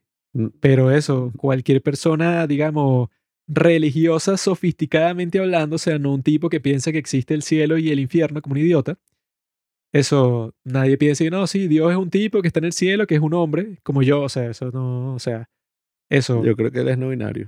como dice Sadhguru, existe eso, una fuerza de creación, porque bueno, tú, con tal de que te den comida, nadie sabe cómo funciona el proceso, pero a ti te dan comida y tú te conviertes eso, pues de un bebecito que no sabe hacer nada en un adulto que es capaz de todo. Entonces, ajá, tú puedes tratar de explicar que no, que la digestión, entonces tú vas para acá y eso hace que tus células y que, ah, bueno, ok, tú sabes lo que pasa, pero tú no tienes la más mínima idea de cómo. O sea, tú no podrías replicar eso bajo ninguna circunstancia porque tú eres un huevón, o sea, tú eres un individuo que no sabe un carajo comparado con la fuerza de creación que, bueno, que es responsable por todo. Porque eso, ajá, tú puedes decir que, ajá, no sé, un ser humano construyó este edificio en donde estoy yo. Pero, ajá, bueno, ese ser humano es, mate. es simplemente una criatura más, pues, o sea, de todas las que existen, un tipo que creó algo, pero bueno, de 10 mil millones de criaturas que crean cosas todos los días, desde una hormiga, una abeja, cualquier cosa. Nah. Nada que, weón. O sea, eso puede, o sea, crearás algo, pero eso no te hace a ti como que eso, el creador. O sea, tú eres simplemente alguien que, ajá, bueno, que se le ocurrió una idea y la implementó, no, pero eso, tú no eres responsable por crear el instrumento que te, eh, que te permite hacer todo eso, que es tu cuerpo, pues, o sea, que es el instrumento más avanzado en toda la galaxia, en todo el universo entero, es tu cuerpo, o sea, porque sin el cuerpo humano, eso pues sería imposible cualquier maravilla que ha creado la humanidad, pues. Entonces mi argumento es indiscutible, o sea, tú te pones a verlo de cualquier lado y es que, bueno, ¿qué te haría pensar a ti que tú, que eres un tipo ahí, que no ha hecho nada nunca, o sea, un tipo cualquiera, un tipo promedio, como yo, un tipo así, ah, no, yo tengo conciencia, pero eh, la fuerza de creación que es responsable por todo lo que existe, eso no tiene conciencia. ¿Por qué? Bueno, no sé por qué. O sea, tendría sentido que tuviera conciencia. O sea, ¿por qué no la tendría? O sea, ¿qué clase de explicación puedes dar de por qué tú, que estás escuchando esto, que probablemente eso, eres una persona promedio como la mayoría de la gente, porque tú tienes conciencia y decidiste escuchar este podcast y por qué esa fuerza de creación que es responsable por tu existencia, ¿cómo carajo no va a tener conciencia? Mm, No tienes nada que decir, ¿por qué? Porque es imposible. tengo- imposible bueno, debatirlo. sí, tengo muchas cosas que decir, pero No, no bueno, tiene. tú No, o sea, pero- a Dios en Pero la creación. cosas que tengan que ver con esto. O sea, tendrás cosas que decir. Yo encuentro a Dios en los hombres, en los creadores. Pero yo sí pienso que, bueno, ajá. Eh, o sea, ¿por qué tendríamos que darle un significado como tal? O sea, a ver, ¿por qué tendríamos que decir que toda esa creación se realizó con algún tipo de conciencia, pues? ¿Mm? O sea, toda la creación que existe, ¿no? Ajá. porque tuvo que tener conciencia en sí, o sea, porque ajá, cumplimos como que un propósito biológico de... No, no, no. Ahí ya De que- está metiendo todos los conceptos del mundo. ¿Qué propósito? Aquí, o O sea, sea, no un propósito, una, el- una función biológica de que crecemos no, y el- envejecemos. el y- punto de todo esto sería que, bueno, eso, de las implicaciones principales, sería que si eso es verdad, entonces tú no tienes la más mínima idea, o sea, o la posibilidad de comprender nada del propósito de la creación. O sea, tú no, o sea, es imposible que tú tengas la más mínima idea de por qué en sí mismo existen las cosas. O sea, ni lo intentes. O sea, es absurdo intentarlo. Por eso, pues, o sea, porque es una fuerza tan superior a ti que obviamente tendría que tener alguna forma de conciencia que no es la tuya, porque tú eres un individuo cualquiera. Eso que hasta los animales más huevones tienen conciencia, tienen un grado mínimo de conciencia. Y lo tienes porque eso te permite, bueno, eso pues como que vivir de una forma intencionada, o sea, que tú simplemente no, eso no te mueves aleatoriamente, sino que tú te mueves exactamente hacia donde quieres ir, pues, o sea, porque tú cumples algo, o sea, tú vas hacia algún objetivo. Entonces, la fuerza de creación obviamente va hacia algún objetivo, nosotros no tenemos la más mínima idea de cuál es, pero eso sí ha creado tantas cosas, ¿verdad? Quiere decir que tiene que existir una especie de conciencia, pero es una conciencia suprema, no es la tuya, es una conciencia, bueno, incomprensible completamente para ti, pero que no tendría sentido que eso o- que un individuo, o sea, que un miembro de una especie de los gatos, o sea, porque los gatos tienen cierto tipo de conciencia. Entonces los gatos tienen conciencia, pero la fuerza creadora de todas las cosas del mundo no la tiene. Y eso pues, o sea, que esa es la forma en que se expresa esa gente eh, fastidiosa. Así que sí, Richard Dawkins, unos tipos así que no, la idea de Dios no tiene ningún sentido porque en realidad eso, cada ser humano es como que una computadora que fue creado por un proceso que se llama la evolución. Y la evolución fue algo como que aleatorio cualquiera, porque eso, pues los tipos tienen como que la cara dura así de expresar como que esa seguridad sobre cuál ha sido eso, pues como que el proceso de la evolución durante toda la historia y bueno, eso pues como que le, eh, como que le dan, pues, o sea, le obsequian pues a ese proceso como que la responsabilidad por todo lo que existe. Entonces, y bueno, eso co- como, como que alaban ese proceso de la evolución como el principal, bueno, que hace posible todo, ¿no? Entonces, bueno, ok, eso puede ser así. Pero la pregunta es, y que bueno, ese proceso qué? O sea, esa fuerza de creación que incluso eso tiene una especie de progresión, sí o sí, porque si tú comenzaste como una sola célula, como un organismo unicelular y el día de hoy, bueno, eres una criatura súper compleja, entonces, bueno, debe tener cierta progresión. Entonces, no, eso es así, pero la gente así que es como que exageradamente atea, que, que no, yo soy un tipo científico 100% racional, esa gente como que te trata de transmitir una seguridad que es imposible que tengan. Y bueno, como tú ¿cómo carajos, sobre todo tú, sabrías eso, como que un- una, un- una de las cosas así como que más esenciales de- del mundo?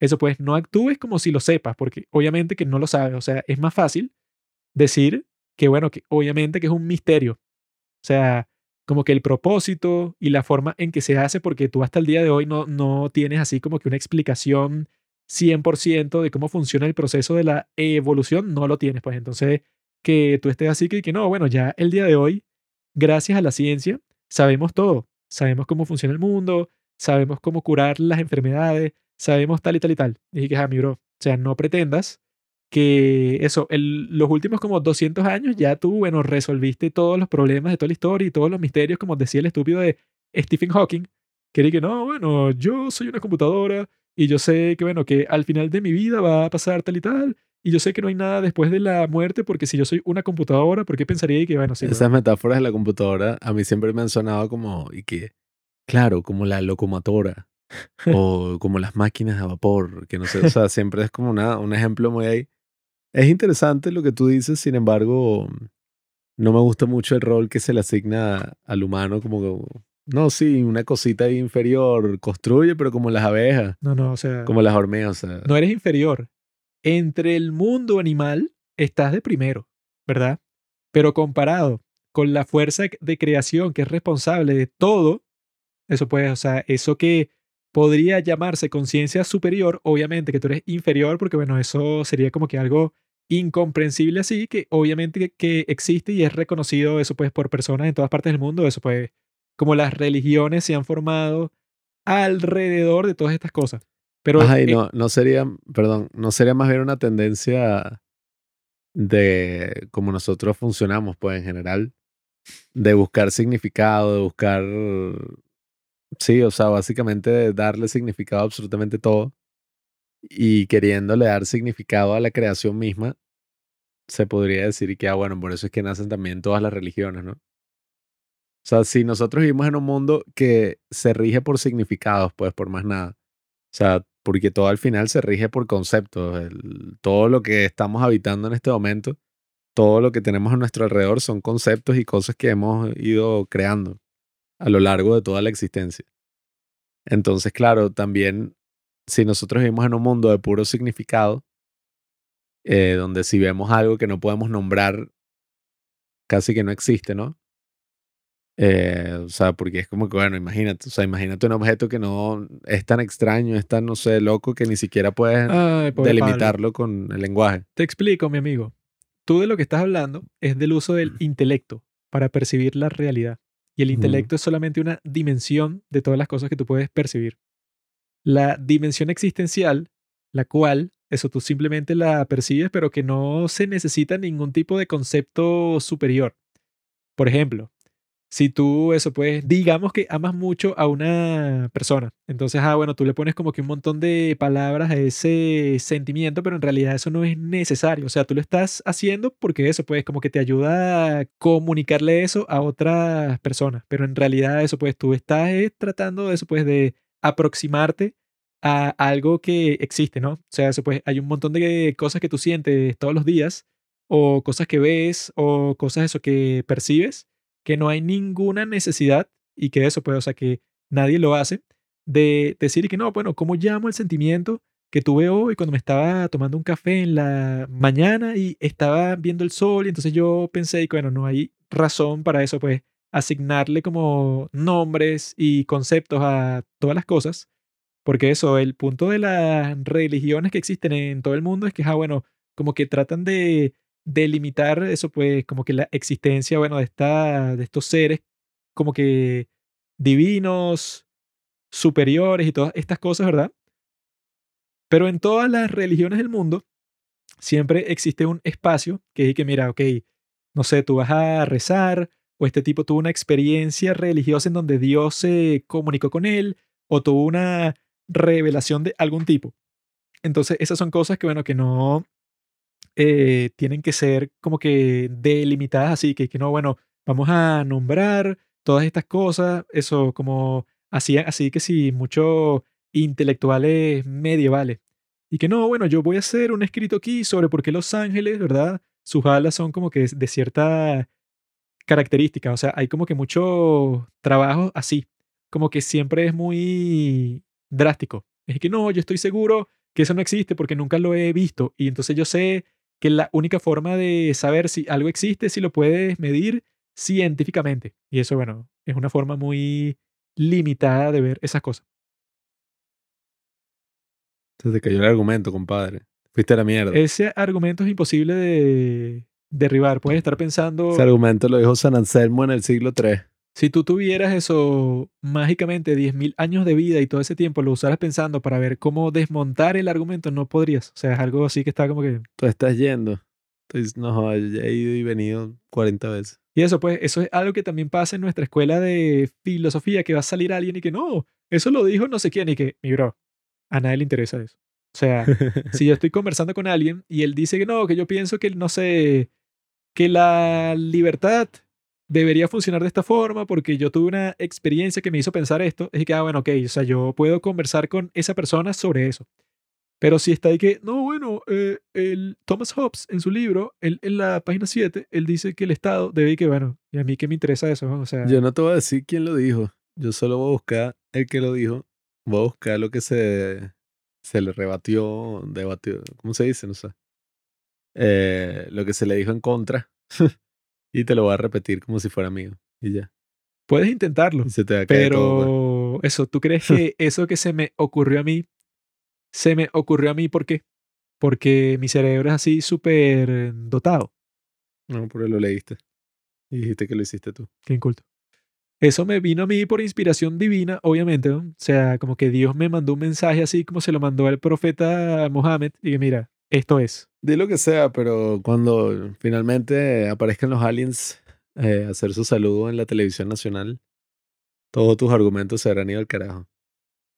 Yo creo que todo eso es verdad, pero podemos pasar a conversar sobre la que nosotros pensamos es la mejor película coreana del año. Tampoco es que tiene mucha competencia, eh, pero esta la vimos otra vez hace dos días y me pareció, yo diría, no obra maestra, pero le puedo decir obrita maestra. O sea, eso pues no es algo que yo diría que, que no, bueno, es una obra maestra, se la recomiendo a todo el mundo, pero si tiene algo muy especial que no tiene casi ninguna otra película, la forma en que está hecha, las actuaciones, un montón de cuestiones que vamos a conversar. Y bueno, y Pablo nos va a decir eso, pues como que su perspectiva, porque él la primera vez, como le suele pasar, se quedó un poco dormidito y ahora la volvió a ver y bueno, ahora tiene una perspectiva nueva. Queridos amigos, Harusumi Koreda, director japonés que está haciendo su primera película en Corea, fue sin duda alguna una mm, de las películas más esperadas por los padres del cine porque la protagonizaba Ai Yu, o bueno, Lee Ji-yoon, como la quieran llamar, la actriz. Y Ji-on. Ella es una de las mayores ídolas de nuestra generación. lo que es una mamacita. Yo veo a esa mujer en la calle, yo creo que literalmente, o sea, no es así porque lo exagero, yo creo que literalmente pierdo la conciencia. O sea, no sé qué coño hago y me desmayo ya. Es la mujer más hermosa en este planeta Tierra después de mi novia y mi madre. Simping Time. Em, y bueno, nada, estábamos súper emocionados por ver esta película. Actúa Song Kang-ho, que es el tipo de Parasite, y un mega actor así consolidado en Corea. Y fue como que, ay, wow, o sea, esta película. Eh, esto Para es, ustedes mira, latinoamericanos asquerosos lo puedo traducir como el Ricardo Darín de Corea. Ustedes que si, si no, no entienden. Si no se les dice así, no Mm. entienden. Sí, el tipo es como el Ricardo Darín, si hace, aunque bueno, yo diría que en el caso de Song Kang-ho, tú lo ves de película en película y bueno, sí hay como varias... Actúen todo y siempre es el mismo personaje, siempre es el mismo, siempre es No, él. no, para nada. Claro que sí. siempre tiene papeles ahí, oye, donde puede demostrar su gran rango actoral. O te hace de un cura vampiro, o te hace de un papá súper perdedor en The Host, o bueno, lo que hace en, ¿cómo es? Parasite, que el tipo es como un pelabola ahí todo resentido con la sociedad. Pero bueno, el punto es que esta película es una de las que más hype teníamos así en el mundo coreano. Y yo creo que en general las dos películas que yo más quería ver, bueno, está la de Bardo de Alejandro González Iñárritu, que no la hemos visto. No, pero esa Em, no hemos tenido tanto hype por esa porque, bueno, fue como que una noticia más reciente. Pero la de Broker y la de Decision to Live han pasado como seis meses y que no, esa ya está en los festivales y ya se va a estrenar y ya va a salir el torrent. O sea, Eso ha sido tiempo, larguísimo. tiempo esperando que la pudiéramos obtener, ¿no? Como obtenemos casi todas las Ah, películas. no, y en que eso pues. Vamos a decirlo de una vez por todas. ¿Cuál es la forma de- ver cualquier película? Porque en todos los posts y en todos Ah, los sí, reels siempre andan preguntando, ¿por dónde la puedo ver? Y mira, huevón, hay una página que se llama YTS, ¿verdad? Si YTS no funciona, te metes en Pirate Bay. Ahí están todos los links de la maldita película. Todos, de todas las películas. De cualquier película que tú quisieras ver, todos están ahí. O en YTS o en Pirate Bay. Entonces, Hermano, no hay que decir eso más nunca. O sea, simplemente métete en la maldita página o como es internet, cualquier cosa de internet, o sea, simplemente la buscas en Google, cualquier cosa que tú quieras saber, lo encontrarás. tienes tres vías, todas toman cinco minutos. Vía número Pero uno, no me preguntes a mí. buscar X película streaming y te va a aparecer si está en algún servicio de streaming, si eres flojo y simplemente la Te quieres ver metes y en ya. X videos y ahí salen todas las películas que puedas querer. Ah, bueno, hubo una época en que en X videos estaban poniendo, pero las quitaron. Estaban poniendo puras películas así, que sí, ay. Yo me refiero a otro esta, tipo de filmes. Todas las de los Oscars. Me refiero a otro tipo de filmes. Pero bueno, ¿Sabías que en Japón un filme pornográfico no es como en los Estados Unidos, que es y que, bueno, está el clip gratis que son como 15 minutos, pero el filme completo son como 40. En Japón, cinco las horas. películas pornográficas duran literalmente como 3 horas. Bueno, pero esa mierda toda pixelada y no cuadra. Sí cuadro, porque eso tampoco es tan importante. ¿no? Quiero ver la penetración. Pero bueno, ajá, básicamente, busca en internet la película, te va a aparecer si está en un streaming, si no está, buscas, y o sea, si eres así piedrero, buscas ver online, español, subtítulos, no sé, No, eso yo siempre, te va a aparecer. yo siempre desconfío de una persona cuando que, no, yo no he visto esa película porque todavía no está en Cuevana. Así, No, o sea, bueno, que te sale con una así que, que, o sea, tú ves la película, que si en una laptop o en tu teléfono, eso, la ves online como un maldito animal de jungla. Esto es lo que tienes que hacer. Te compras un televisor normalito, así Smart TV, que si yo 300 dólares, una vaina así, si no tienes, probablemente tengas. Y si ya tienes tu laptop, ¿verdad? Lo único que tienes que hacer es, te metes en yts.am, que ahí están todas las películas, la descargas, ahí tú buscas en internet cómo descargar torrents y te enseñan dos segundos. Yo incluso hice un video donde lo enseñaba, pero lo quité por si acaso, pues, porque es como riesgoso y que mira, les estoy deseando piratear. Pero bueno, nada. Ahí ves cómo descargar tal. Están todas las películas que te dé la gana en HD, en 4K. La descargas, la metes en un pendrive y tácata, la conectas en tu televisor. Listo, perfecto. O sea, le puedes meter subtítulos, buscas subDVX y ahí te aparecen todos los subtítulos del mundo. O hay un, una vaina, un reproductor que se llama BS Player, donde ya te busca los subtítulos automáticos. Lo más sencillo del mundo, se prende en dos segundos y ya. O sea, si hacen eso, Ah, bueno, yo van a hoy, no, bueno, todo. hay otra opción que tú, bueno, streaming. como no sales para la calle, no eres una persona así con ese tipo de sabiduría. Yo el día de hoy que le fui a cortar las uñas a mi gata, ¿verdad? Mientras le estaba cortando las uñas, el tipo que trabaja en la tienda, el tipo está diciendo que él compró eso, como que tú llevas un pendrive a un sitio eh, cerca de donde él vive, ¿verdad? Y por un dólar le meten ocho películas en el pendrive. Ah, pero eso Y ahí tienen eso, tienen que si las películas que están en el cine, tienen todas las cosas. Entonces tú llevas el pendrive y te dan todas tus películas con tus subtítulos y bueno, por un dólar, ocho películas, cuando la entrada del cine está como en cinco dólares. Y que el tipo me estaba contando eso porque su gato, que se llama Purrum Pum Pum, el tipo y que Yes. el tipo estaba viendo una película en su laptop, ¿no? Y entonces eh, fue al, al baño y el maldito gato entró en el cuarto, tumbó la laptop y la laptop cayó del lado que estaba el pendrive. Entonces el pendrive fue el que se llevó que sí todo el, el golpe. Y el pendrive quedó torcido por la mitad y a la, a la laptop no le pasó nada, pero el pendrive y que eso quedó torcido completo, pero sigue funcionando. O sea que tremendo pendrive. Sí, bueno, lo que importa en el pendrive es el chipcito ese. El plástico es como por portabilidad, llevarlo así. Pero bueno, X.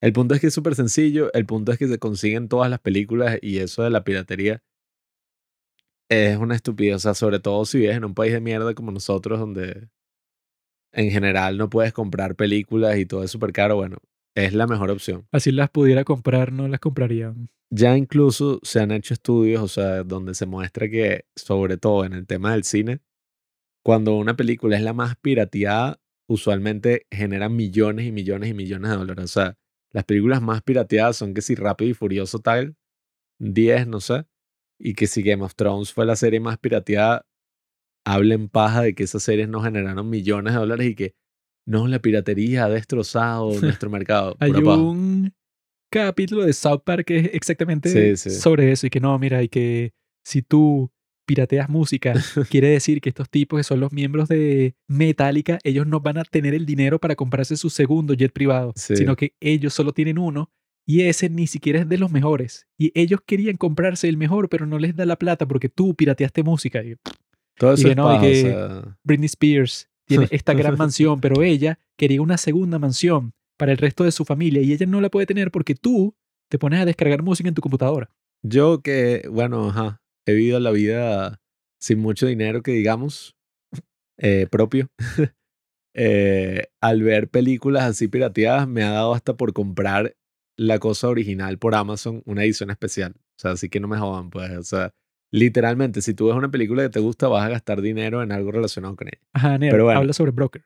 El punto es que, nada, estábamos muy emocionados con esta película. Eh, una de las cosas que sí me di cuenta que me da mucha lástima es que no he podido ver esta película en el cine y es una experiencia totalmente distinta, que es lo que he comprobado al ver estas dos películas eh, casi que seguidas. He comprobado que ver una película en el cine, como ya he visto, bueno, múltiples veces, es una experiencia totalmente distinta porque al ver Broker por segunda vez, eh, al verla de día, pues sin tener sueño, fue muy interesante ya que pudimos notar muchísimos detalles sobre la historia en general que no habíamos notado en un principio. Eh, cuando tú ves algo súper concentrado, que es justamente lo que genera el cine. O sea, yo creo que incluso, ajá, o sea, verla en una pantalla rechísima, así, o 4K, o en filme, o que sí con unas cornetas así, Dolby Atmos, obviamente que es buenísimo. Pero incluso no es necesariamente eso lo importante. O sea, lo más importante para mí es el hecho de que tú estés en una sala junto con otras personas y estés súper concentrado viendo algo. O sea, que te dé pena sacar el teléfono, que te dé pena, no sé, desconcentrarse. Sobre sea, todo para ti eso es importante porque Mentiroso. con Pero no ese... Pablo tiene como que el impulso así, digamos, automático de querer sacar el teléfono para ver reels. Y en el cine eso está, bueno, como que limitado por la sociedad. Pero cuando está en la casa no tiene la sociedad, entonces hace lo que le da la gana. Bueno, el punto es que verla en el cine es totalmente distinto y bueno, al verla una segunda vez fue muy placentero porque bueno, nada, este director es conocido por hacer un cine un poco lento, ¿verdad? Muy distinto a otras películas coreanas que hemos hablado aquí en el podcast. No estamos hablando de una historia de venganza súper épica o algo extremadamente complejo, o sea, es una historia relativamente sencilla. Y este director ganó la Palma de Oro el premio más prestigioso así show que puedes ganar en el cine con Shoplifters, que es una película del año 2018. eh, y es así, pues, o sea, es japonesa, es lenta. Es básicamente lo mismo que esto, o sea, es la misma trama exactamente igual. Básicamente que es sobre Netflix. la familia. Está en Netflix. Si te das cuenta, ambas películas, tanto Shoplifters como Broker, tienen en verdad el tema de la familia súper presente y es como el tema principal. Shoplifters me pareció muy buena, es lenta también, pero mm, no sé, o sea, yo creo que es un estilo donde uno no tiene que juzgar la película como que, ah, esta es lenta, esta es rápida, esta es aburrida, esta es ladilla. O sea, cada película tiene como que su propio ritmo y, y a veces es cuestión de adaptarse a ese ritmo. Una vez que te adaptes, una vez que ya sabes qué es lo que te va a, a esperar en esa experiencia ¿no? cinematográfica, eh, como nos pasó a nosotros viéndola una segunda vez, es mucho más fácil de digerir. O sea, la ves así, concentrado, ya conoces más o menos la historia, lo que va a pasar, ya no tienes tanta incertidumbre y la puedes disfrutar muchísimo. Y este director ha sacado ajá, muchísimas otras películas, pero hay una que quiero destacar que se llama Kiseki, o bueno, en inglés la tradujeron I Wish, en español la tradujeron Milagro, que es una película del año 2011. Que, oye, es una película sencillita, pero que a mí me encanta, me gusta muchísimo. La protagonizan dos hermanos, que también son hermanos en la vida real, y son unos niños. Y es así en Japón y es que ellos quieren como que pedirle un deseo al tren bala y tiene uno de los montajes más hermosos, uno de mis montajes favoritos en la historia del cine. Esto no sobre cine japonés, mi amigo, sobre cine coreano. Pero hay bueno, algo mismo. que te... Hay algo que te faltó decir cuando estabas diciendo eso. ¿Cuál es la diferencia cuando tú ves esa película por primera vez? Que eso, pues esta es mi nueva teoría. Porque bueno, yo tengo la revelación divina todo el tiempo. Dios me está diciendo cosas, algunas de eso pues un poco violentas. Está loco el pana. Eh, pero eso, pues yo viendo la película así por segunda vez, lo que pensé y que, bueno, claro, yo viéndola por primera vez, incluso eso, sin ver tráiler, sin estar así como que súper pendiente de todo lo que tenía que ver con la película, porque para mí ya bastaba que IU sale ahí, bueno, ya la voy a ver, ¿no? Pero eso, cuando la veo por primera vez, El bebé ahogándose los gatos. como que eso, pues mi expectativa es como un tren. Entonces se choca así contra la película.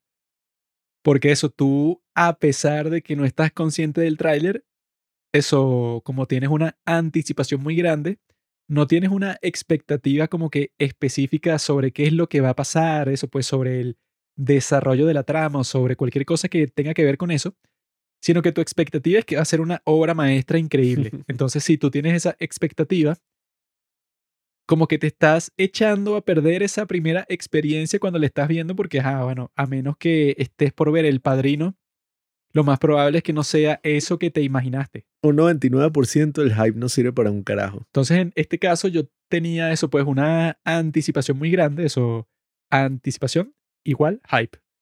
Y entonces, cuando la vi por primera vez, yo estaba como que, ah, pero esta es como que muy lenta, la historia está fina, pues, pero como que no es nada especial así, como si yo estuviera esperando que lo que fuera a ver fuera eso, sí, algo que me iba a borlar la cabeza, que me iba a conmover, que iba a ser súper entretenido, o sea, que iba a tener todo, o sea, yo tenía una imagen como que totalmente subjetiva, eso pues como que lo que yo quisiera que fuera la película, que ni siquiera era algo concreto, sino que era algo eso, wishful thinking, pues así que, que no, o sea, va a ser lo, lo mejor del mundo. Ni siquiera sé cómo hacer lo mejor del mundo, pero lo será. Y entonces cuando la vi, eso, como lo dije en el podcast este de Más que K-Dramas, de nuestras amigas peruanas, eh, quedé un poco decepcionado, o sea, no muy decepcionado, pero un poquito. Pero eso, cuando la vuelves a ver, como ya tus expectativas no forman una barrera, o sea, que no es así como que no juegan un papel muy importante ahí porque tú ya sabes qué es lo que te viene. O sea, ya no tú, ya tú no tienes razones para tener expectativas con respecto a la película que no tengan que ver con lo que ya es. O sea, ya es como que cuando la ves por esa segunda vez, si tienes eso, pues como que una experiencia mucho más sobria. O sea, que no está como que envenenada, no está ensuciada por las cosas que tú traías, porque eso, eso no puede mejorar nada. O sea, si tú vas con unas expectativas terribles o si Mm. son súper buenas, eso no puede crear ningún efecto positivo para ti. Siempre va a ser malo. Fue justo como me pasó con mi primera esposa. O sea, al principio, bueno, con mi primer matrimonio fue como que, verga, esto no va a ser lo más arrecho del mundo, esta tipa, tal. Eh, claro, la primera vez que yo la vi fue cuando le removí el velo. No, bueno, Eh, y fue como que mierda. Y cuando nos divorciamos eh, y después nos reencontramos, pues como 5 o 10 años después, coño, fue tan hermoso. O sea, nos volvimos a casar, fue mi segundo matrimonio con la misma mujer. Y, o sea, cuando entras sin expectativas, sin esperar nada de la vida, sino a, sorprendente, a sorprenderte y ya, es la vaina más arrecha que puedes hacer. si tú en general. entraste con unas expectativas positivas cuando te casaste con esa maldita panjula, o sea, tú eres el más loco, porque Está es una- chévere, está chévere. Una maldita loca. Yo la maté. Pero eso, entonces cuando la veo por segunda vez, entonces ya no hay ninguna expectativa, entonces ya no, o sea, eso, pues lo más importante del mundo es la atención, eh, en qué te concentras. Entonces tú en la primera vez que la ves, como eres un idiota y fuiste con expectativa, te concentras en una estupidez que no existe. Pues, o sea, estás pensando y que, ay, ¿por qué esto no es, no sé, más entretenido, más intenso, más apasionado, más cualquier cosa? Y entonces eso, pues no le estás prestando la suficiente atención a la película porque estás pensando en un montón de cosas estúpidas. Cuando la ves por segunda vez, ahora así tienes toda la concentración y puedes eso, ver en realidad qué es lo que te quiere decir este cineasta japonés, o sea, ver y que, ah, mira, qué es lo que él en realidad tenía en su corazón que lo hizo hacer esta película. O sea, ya ves todo mucho más claro.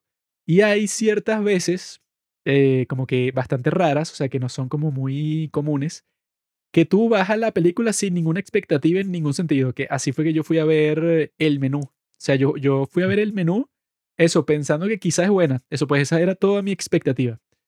No le presté atención al tráiler, medio vi el póster, sabía que salía que sí, eh, Anja Taylor Joy y ya.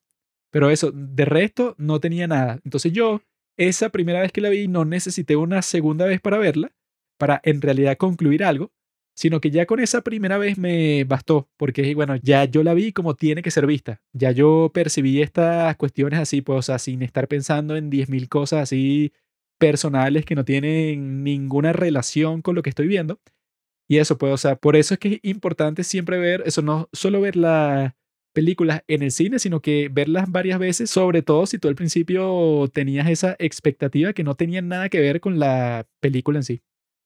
Sí, es que prácticamente es entrar así con la mente abierta, ¿no? Ya uno sabe, ¿no? De qué va la historia, yo no sabe lo que se va a encontrar, pero esta vez fue como el disfrute, pues verla así tranquilamente, se notaron muchísimos detalles que ni pendiente la primera vez que la vi.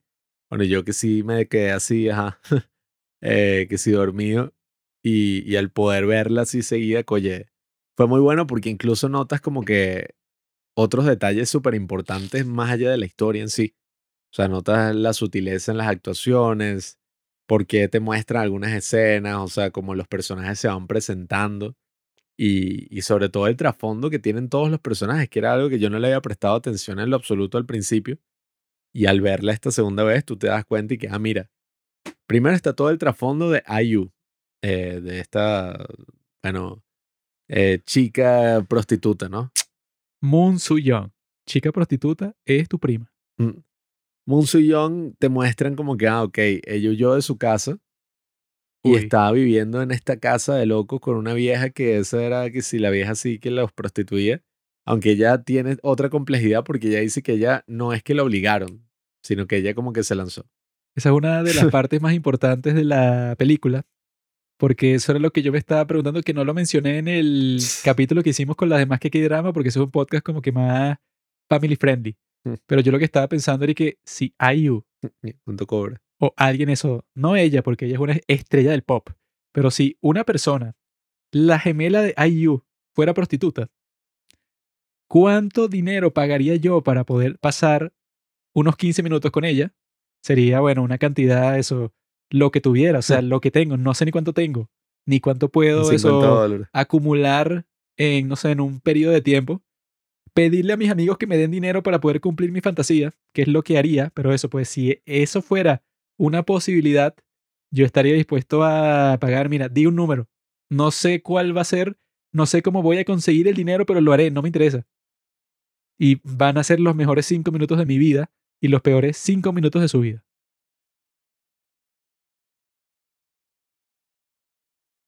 Bueno. Eh, sí sería cool. Me hubiera gustado que hubiera mostrado más eh, piel pues en la, en la película. No, yo con ella, Eh. eso, para mí es suficiente mi mente. O sea, yo no quiero verla a ella así como que en ninguna posición así como que, digamos, vulgar. Eso es lo que uno espera en estas películas. Y es, mira, esta tipa famosa se puso a actuar en esta película, lo va a mostrar todo. No, yo con ahí uno tenía eso en mente porque, bueno, es una persona especial. Bueno, nada. Aquí se nota el trasfondo de todos los personajes que aparecen. El trasfondo de, bueno, del mismo Song Kang-ho que tiene una hija y era alcohólico. Y como que nunca, ¿no? Podrá tener una familia. O nunca podrá, bueno, volver con su familia porque se ve que el tipo era un maldito, pues, o sea, habrá hecho algo súper fuerte. Según la esposa y según la hija. No, Quizá bueno. el tipo era el bueno de la historia, quién sabe. No, el hecho era así como burda de maldito, pues. Y, y también tenemos al otro que básicamente, ¿no? Eh, era un niño que no fue adoptado, un niño huérfano por siempre. Y es interesante porque en sí el motivo, ¿no? Y, y el, el tema de toda la película es súper oscuro. O sea, si lo ves desde afuera, es una película sobre el tráfico humano. Sin embargo, em, este director tiene como que el talento de mostrarte la humanidad en todos los personajes y pasa como en Shoplifters, pues. una película que es sobre una familia que roba en los supermercados y pone a los niños a robar y todo, pero te lo muestra con tanta humanidad que uno termina simpatizando con, con los ladrones, en este caso termina simpatizando con los traficantes humanos, pero no es que simpatizando como que, ah, bueno, es que ellos en verdad son súper buenos y lo hacen por una buena razón. No, sino que tú entiendes como que, bueno, es que esta gente que está viviendo una vaina súper loca y incluso cuando, spoiler alert, ¿no? Cuando ellos van y, y pasa lo que pasa con la policía, con todo, como que la trama llega a su, a su punto, tú no estás triste, pues, tú no estás ahí, no, lo atraparon, no. O sea, como en otras películas así que literalmente, o sea, el tipo es un gángster y como que eh, glamoriza la vida del gángster, que es lo que se critica mucho del cine. No, en este caso te lo muestran y uno está como, bueno, bien, o sea, menos mal que está yendo preso porque es lo que tenía que pasar. Pero entonces aquí sí se puede notar eso, la humanidad que se tienen todos estos personajes y el gran trasfondo. Y yo creo que es una de esas películas, que hay varias películas que han salido así que logran eso, donde se crea como que la idea de la familia no convencional. O sea, todos estos personajes que han sufrido mucho, que han tenido una vida de mierda, o sea, que les ha pasado de todo y por circunstancias de la vida se terminan uniendo y conformando una familia muy, muy loca. Eso es lo clásico de Rápido y Furioso. Mm. La familia es lo importante. La familia es Vin Diesel, su novia, su amigo, el otro amigo. Eso pues no es una familia así de papá, mamá, mm. hermanos y tal, sino que es que, bueno. Los amigos es la familia que tú eliges. Los delincuentes que roban bancos. ya está de que Guardianes de la Galaxia. Este es un bebé, ¿no? Eh, Rápido y Furioso es lo mejor. Y hay una película así también que es muy buena que se llama Tokyo Godfathers, ah, que también la hace un japonés, Satoshi Kon, y, y que también es bastante pervertida.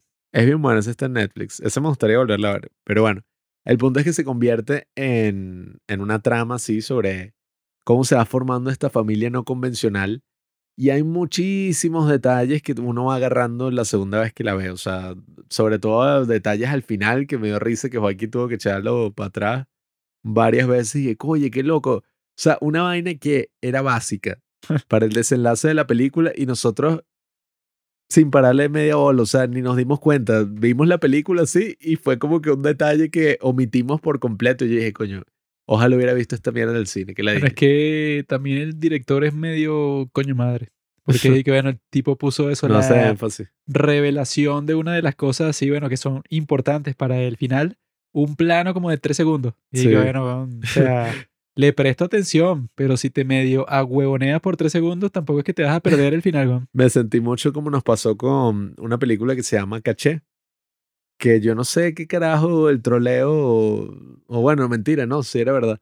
Que yo me acuerdo, uno de los críticos de cine, bueno, mi crítico de cine favorito, que ya falleció, Roger Ebert, cuando leímos su reseña, porque vimos esa película y nos quedamos y ¿qué es esta mierda? El tipo dice que no, lo que pasa en el minuto tal, eh, o sea, en la hora tal, minuto tal, la smoking gun, la pistola así, ¿cómo se dice? De aire, ¿no? Humillante animal. Ajá, perdón, la pistola humillante, no sé como que este momento base eh, de la trama, de todo. Lo revela todo. Y, este momento cumbre revela todo. Que revela todo, huevón. Y nosotros, y que, qué mentiroso, marico, eso no pasa. O sea, nosotros, y que, ¿qué? Y que este tipo nos está troleando, o sea, qué mentira. Y entonces pusimos la escena y la vimos una y otra y otra. Y nosotros, y que, ¿qué? Pero si no sale nada, este tipo está loco. Hasta que nos dimos cuenta y que, mierda, uno de los personajes así está teniendo una conversación así súper disimulada que si eh, así pues, o sea, ni siquiera es que esté encuadrado bien, sino que está al borde del, de la pantalla. Y tú dices, coño, qué bola. O sea, que hay directores, bueno, como este, que prefieren en esas sutilezas mostrarte una parte muy importante para que tú también hagas el trabajo como espectador. O sea, para que tú estés pendiente de la película y vayas juntando las piezas. Sobre todo me pareció muy interesante con el detalle final que te muestran la foto, ¿no? De, toda esta familia. Pero y esa pieza lo que significa es que obviamente el otro personaje ese que creo que se llama que si Dosun, algo así. El tipo, bueno, claro, conoció a IU y como cualquier hombre se enamoró de ella y la tipa ya tenía un bebé. Y entonces el tipo, cuando IU ya salió de la cárcel y él también salió de la cárcel, como que la fue a buscar. Eso pues, no sé, la está viendo. Y ya se había sugerido que ellos iban a tener como algo ahí. Bueno, es que claramente eso, cuando están que si en la escena esa de la rueda de la fortuna y tal, ahí se ve que tienen un feeling, o sea, que no Sí, es solo sí. el tipo que se enamoró de ella, sino que ella estaba, eso pues así, un poco vulnerable frente a él también. Así que sueltan la idea de que cómo sería si nosotros formáramos una familia. Sí, sí, que no, bueno, ya nosotros nos podemos quedar como estamos, eso, Mm. nosotros cuidamos todos al bebé en turnos y tal, así, o sea que es un chiste al principio cuando le están diciendo, pero poco a poco digo, bueno, pero no suena tan mal. Y algo que, bueno, creo que sí lo entendí bien, que es que te muestran que al final la familia que iba a pagar los 40 millones Ajá. era, o sea, era paja, pues, o sea, era, No, o sea, no, no. ¿cómo fue? El tipo tenía 40 millones. el- Eso no era paja. Lo que pasó es que eso, supongo que la policía habrá pensado y que, bueno, yo cumplí mi objetivo y como estos eran los tipos, o sea, que estaban comprometidos para cuidar al niño, bueno, eso pues se los, se los doy Sí, ya. pero el tipo que mataron, que mata a Son Kang-ho, El gángster. Dicen que lo consiguieron con 40 millones. No, no, es que ese tipo le quería comprar el bebé a él para dárselo a la esposa Ajá. del tipo ese, eso pues, o sea, del padre del niño. Y Son Kang-ho, eso pues, o sea, lo mató, no sé cómo hizo, pero lo, pero lo mató para eso, pues, para que el tipo no fastidiara más porque estaba eso siguiéndolos por todas partes. Ajá, ¿y por qué tenía la cantidad exacta que, o sea, que ellos iban a, a conseguir vendiéndoselo a la otra familia? Supongo que por eso, pues, porque el tipo es y que, mira, yo se lo voy a vender a una pareja que me ofrece esto. Y entonces eso, la tipa le ofreció lo mismo para que se lo vendieran a ella, pero el tipo no se lo quería dar a ella porque es raro que se lo vendas eso a esta tipa que contrató a unos gangsters para que te lo compren. Eso, pues, o sea, se veía bastante eso cuestionable. Yo creí que había sido que los padres, o sea, al principio, que los tipos estos los habían mandado los gangsters, pues. Pero Coño. al final como que sí quedan con ellos. Entonces yo dije, bueno, no entendí. No, eso es que Em, los tipos sí se ven como que unos tipos honestos que en realidad quieren a ese bebé. O sea, que no parece así que fueron mandados por nadie, sino que en realidad sí lo querían cuidar. No, y, y que en el fondo sigue siendo algo turbio, ¿no? Porque es que, bueno, estás comprando un bebé en el mercado negro. Bueno, hay veces que eso es necesario. No, pero... Y, Que eso puede, o sea, bueno, que, no sé. sí es fino eso, pues, porque eso, la policía sí tiene un plan para que los tipos le vendan el bebé a estos actores. Pero eso, pues, que los tipos se dan cuenta rápido que son actores porque le hacen unas preguntas y que, "Ah, no, sí, eso, tú me estás diciendo que eres infértil, pero tú me estás, y que no, que yo me tomé el medicamento no sé qué cosa. Entonces el tipo le dice que, ah, pero ¿cuál fue tu reacción cuando te tomaste este otro? Y él y que no, bueno, sí, tuvo unos efectos secundarios muy fuertes y que ese medicamento es para mujeres, no para hombres. Y, y entonces él y que, ah, bueno, sí, eh, no, yo, eso pues, o sea, se queda todo cortado porque es eso, pues, o sea, como que de las premisas de la película que te hacen que tú pienses que estos tipos son buenos, eso puede, o sea, que no son como que unos traficantes de seres humanos, pero eso, unos monstruos, Mm. que quizá en otra película, ya solo por el hecho de que lo son, quizá te lo mostrarían de cierta forma para que tú pienses y que no, mira, hagas lo que hagas. Si tú eres capaz de meterte en un negocio como este, tú tienes que ser un monstruo. Pero en, en esta es que, bueno, estos tipos como que se excusan, o sea, te dicen como 10.000 razones por las cuales ellos están haciendo este negocio, pero que no es malo. En realidad están salvando a ese bebé. Y que no, y que eso fue que IU, cuando dejó al bebé, ella dejó una nota que decía que iba a volver por él. Entonces, en el sitio, en el orfanato de la, de la iglesia donde lo dejó, si tú llegas con esa nota, entonces a ti te ponen como que en un grupo especial de bebés en donde nadie te puede adoptar. Entonces, como nadie te puede adoptar, tú estás ahí como que condenado a vivir toda tu infancia en ese sitio, bueno, que nadie quiere crecer en un orfanato. Entonces, esa es como que la razón que le da Son Kang-ho a IU por la cual ellos están haciendo ese negocio súper turbio de vender un bebé y que eso, pues, que los tipos como que te tratan de convencer que no lo hacen por el dinero, cuando obviamente eso es un gran factor, porque los tipos están buscando precios. Eso puede decir que no, mira, este me ofrece 8 mil, pero este otro dice 10 mil, este dice 15 mil, 20 mil, así. No, y, y ahí, bueno, ahí se demuestra en el personaje de Son Kang-ho y que, bueno, el tipo está buscando plata, bueno, No, o sea que él constantemente y que no, bueno, eso de la plata, claro, o sea, es un factor, pero en realidad yo lo estoy haciendo por el bien del niño, o sea, lo dice como cinco veces. Y es que, bueno, qué mentiroso, porque si tú en realidad lo quisieras hacer por el bien del niño, eso tú usarías un protocolo totalmente distinto de que, bueno, vamos a buscar a la mejor familia posible y que nadie nos pague, o sea, que sea simplemente como que una adopción clandestina toda extraña, pero que nadie nos pague porque ya cuando te pagan eso es un precio alto, bueno, 40 mil millones de wones por un bebé, ya estás claro que, bueno, que la razón principal es la plata, pues. Sí, o sea, ahí te muestran las distintas capas, ¿no? De los personajes. Y como, bueno, dentro de todo lo que están haciendo, están haciendo algo malo. Y creo que leí por ahí, eso fue cuando hicimos el de Más que K-Dramas, que el director se inspiró para hacer la historia después de le- leer que se estaban haciendo esas cajas como, Baby Box. si eso de Baby Box, que llegas Que y dejas esa al bebé ahí. una parte que no entiendo del principio hasta el día de hoy, que IU deja a su bebé frente a la Baby Box. Entonces cuando la detective le pregunta y que, bueno, ¿por qué dejaste el bebé ahí? Y la respuesta de ella es porque no quería verlo más. O sea, como que no Quería sé. matarlo, no sé. Sí, o sea, no sé si es verdad, o sea, no sé si lo dice honestamente, pero lo que eso implica es que ella lo dejó en pleno a- acera, como que para que el bebé se muriera frente a la iglesia y los de la iglesia, eso se encargaran de, no sé, enterrarlo. O sea, no sé si eso era en, en realidad lo que se refería, pero sí suena así que, ah, pero qué coño. No, y después se devuelve a buscarlo, pues. Sí, o sea, vuelve el día siguiente. Entonces, que, ah, entonces, ¿cuál era el plan ahí? Sí, fue, a ver, fue en general eso, una experiencia bien interesante. Yo recomiendo muchísimo esta película. En mi opinión, es la mejor película coreana del año. Y bueno, también vimos la de Emergencia en el Aire, que, que esa es como mucho más así de acción, mucho más mainstream. De tal. esa tenemos una en 15, entonces no hace falta eso. pues, Esa les recomiendo- Comentarla mucho, sí. Sí, les recomiendo que la vean también y puedan escuchar el, el en 15 que ahí está. También sale. Son Kang-ho, que bueno, que ese tipo le da más trabajo que, bueno, Sí. que cualquiera, porque Pero ese también, ese fue como una mini sorpresa, sí, obviamente mucho más de acción.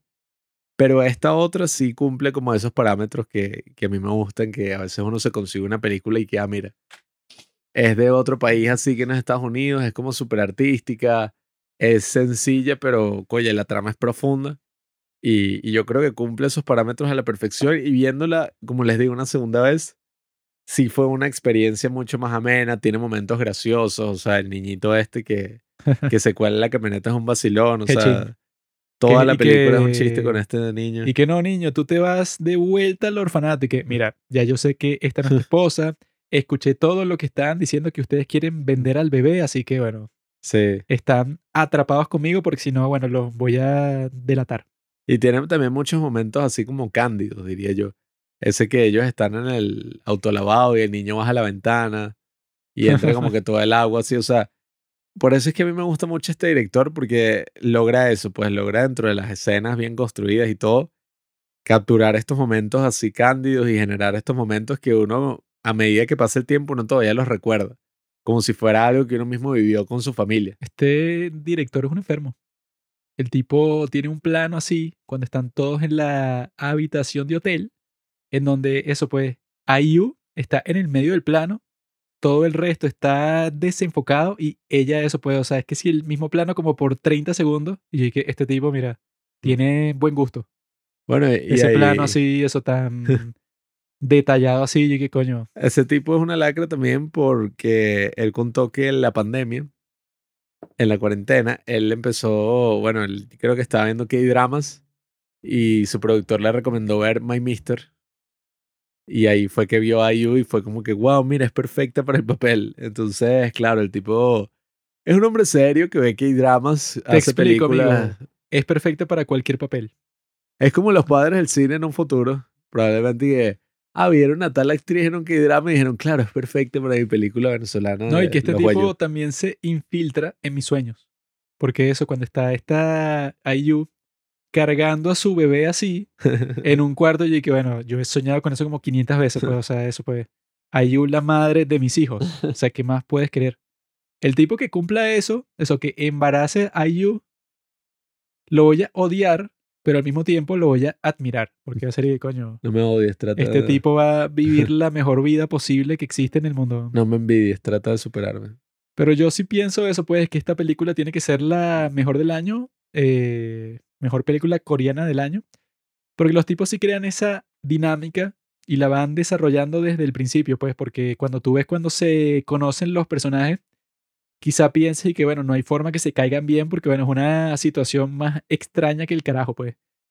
Hay una película de los hermanos Dardín, que eso, pues, o sea, que es un tipo que está vendiendo un bebé y que es completamente distinta porque si es así, que es como que el proceso más crudo. Que es y que no, bueno, que tú estás vendiendo el bebé, pero así, bueno, lo dejas que sí, en un baño y el tipo se lo lleva y te deja la plata y tú te vas, pero bueno, es una plata ahí toda sucia, o sea, así como un proceso, pero bueno, que todos los involucrados son unos malditos enfermos, pues, o sea, Mm. porque ni siquiera te dicen para qué quieren el bebé. En este caso, y que bueno, para dárselo a una familia, pero en ese caso, y que no, bueno, o sea, el tipo se llevó el bebé porque él quiere uno, ¿por qué? ¿Quién sabe? Pero eso, en esta, cuando se conocen los personajes, es que, ah, mira, esta tipa como que dejó el bebé en esta iglesia, ¿verdad? Que tiene un orfanato. Y entonces ella dice que no lo metió en el baby box. Y como no lo metió ahí, bueno, ella piensa que no sé, que se desapareció. Pero estos tipos que trabajan ahí, que son unos corruptos porque, bueno, venden a los bebés por su cuenta, la contactan a ella. Y eso, pues uno pensaría que, bueno, ella cuando escucha eso, no sé, va para la policía y que, mira, estos enfermos están vendiendo bebés. Y eso, pues, tengo las pruebas porque es mi bebé. Pero no, o sea, ella como que también es un medio depravada y como tiene necesidad de eso, de deshacerse del bebé, pero que la meten en el juego, porque eso, porque ella no dejó el bebé en el baby box. Entonces eso se siente así como que confundida y no pueden dejar que ella eso, pues, esté eso por ahí pensando que le secuestraron al bebé o lo que sea, entonces la meten en, en el plan.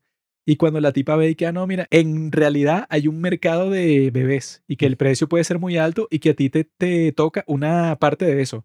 Cuando ella ve eso, dice que, ah, bueno, o sea, si ya está dispuesta de deshacerme de él, cuando me van a dar plata por él, ah, no, bueno, o sea, súper chévere.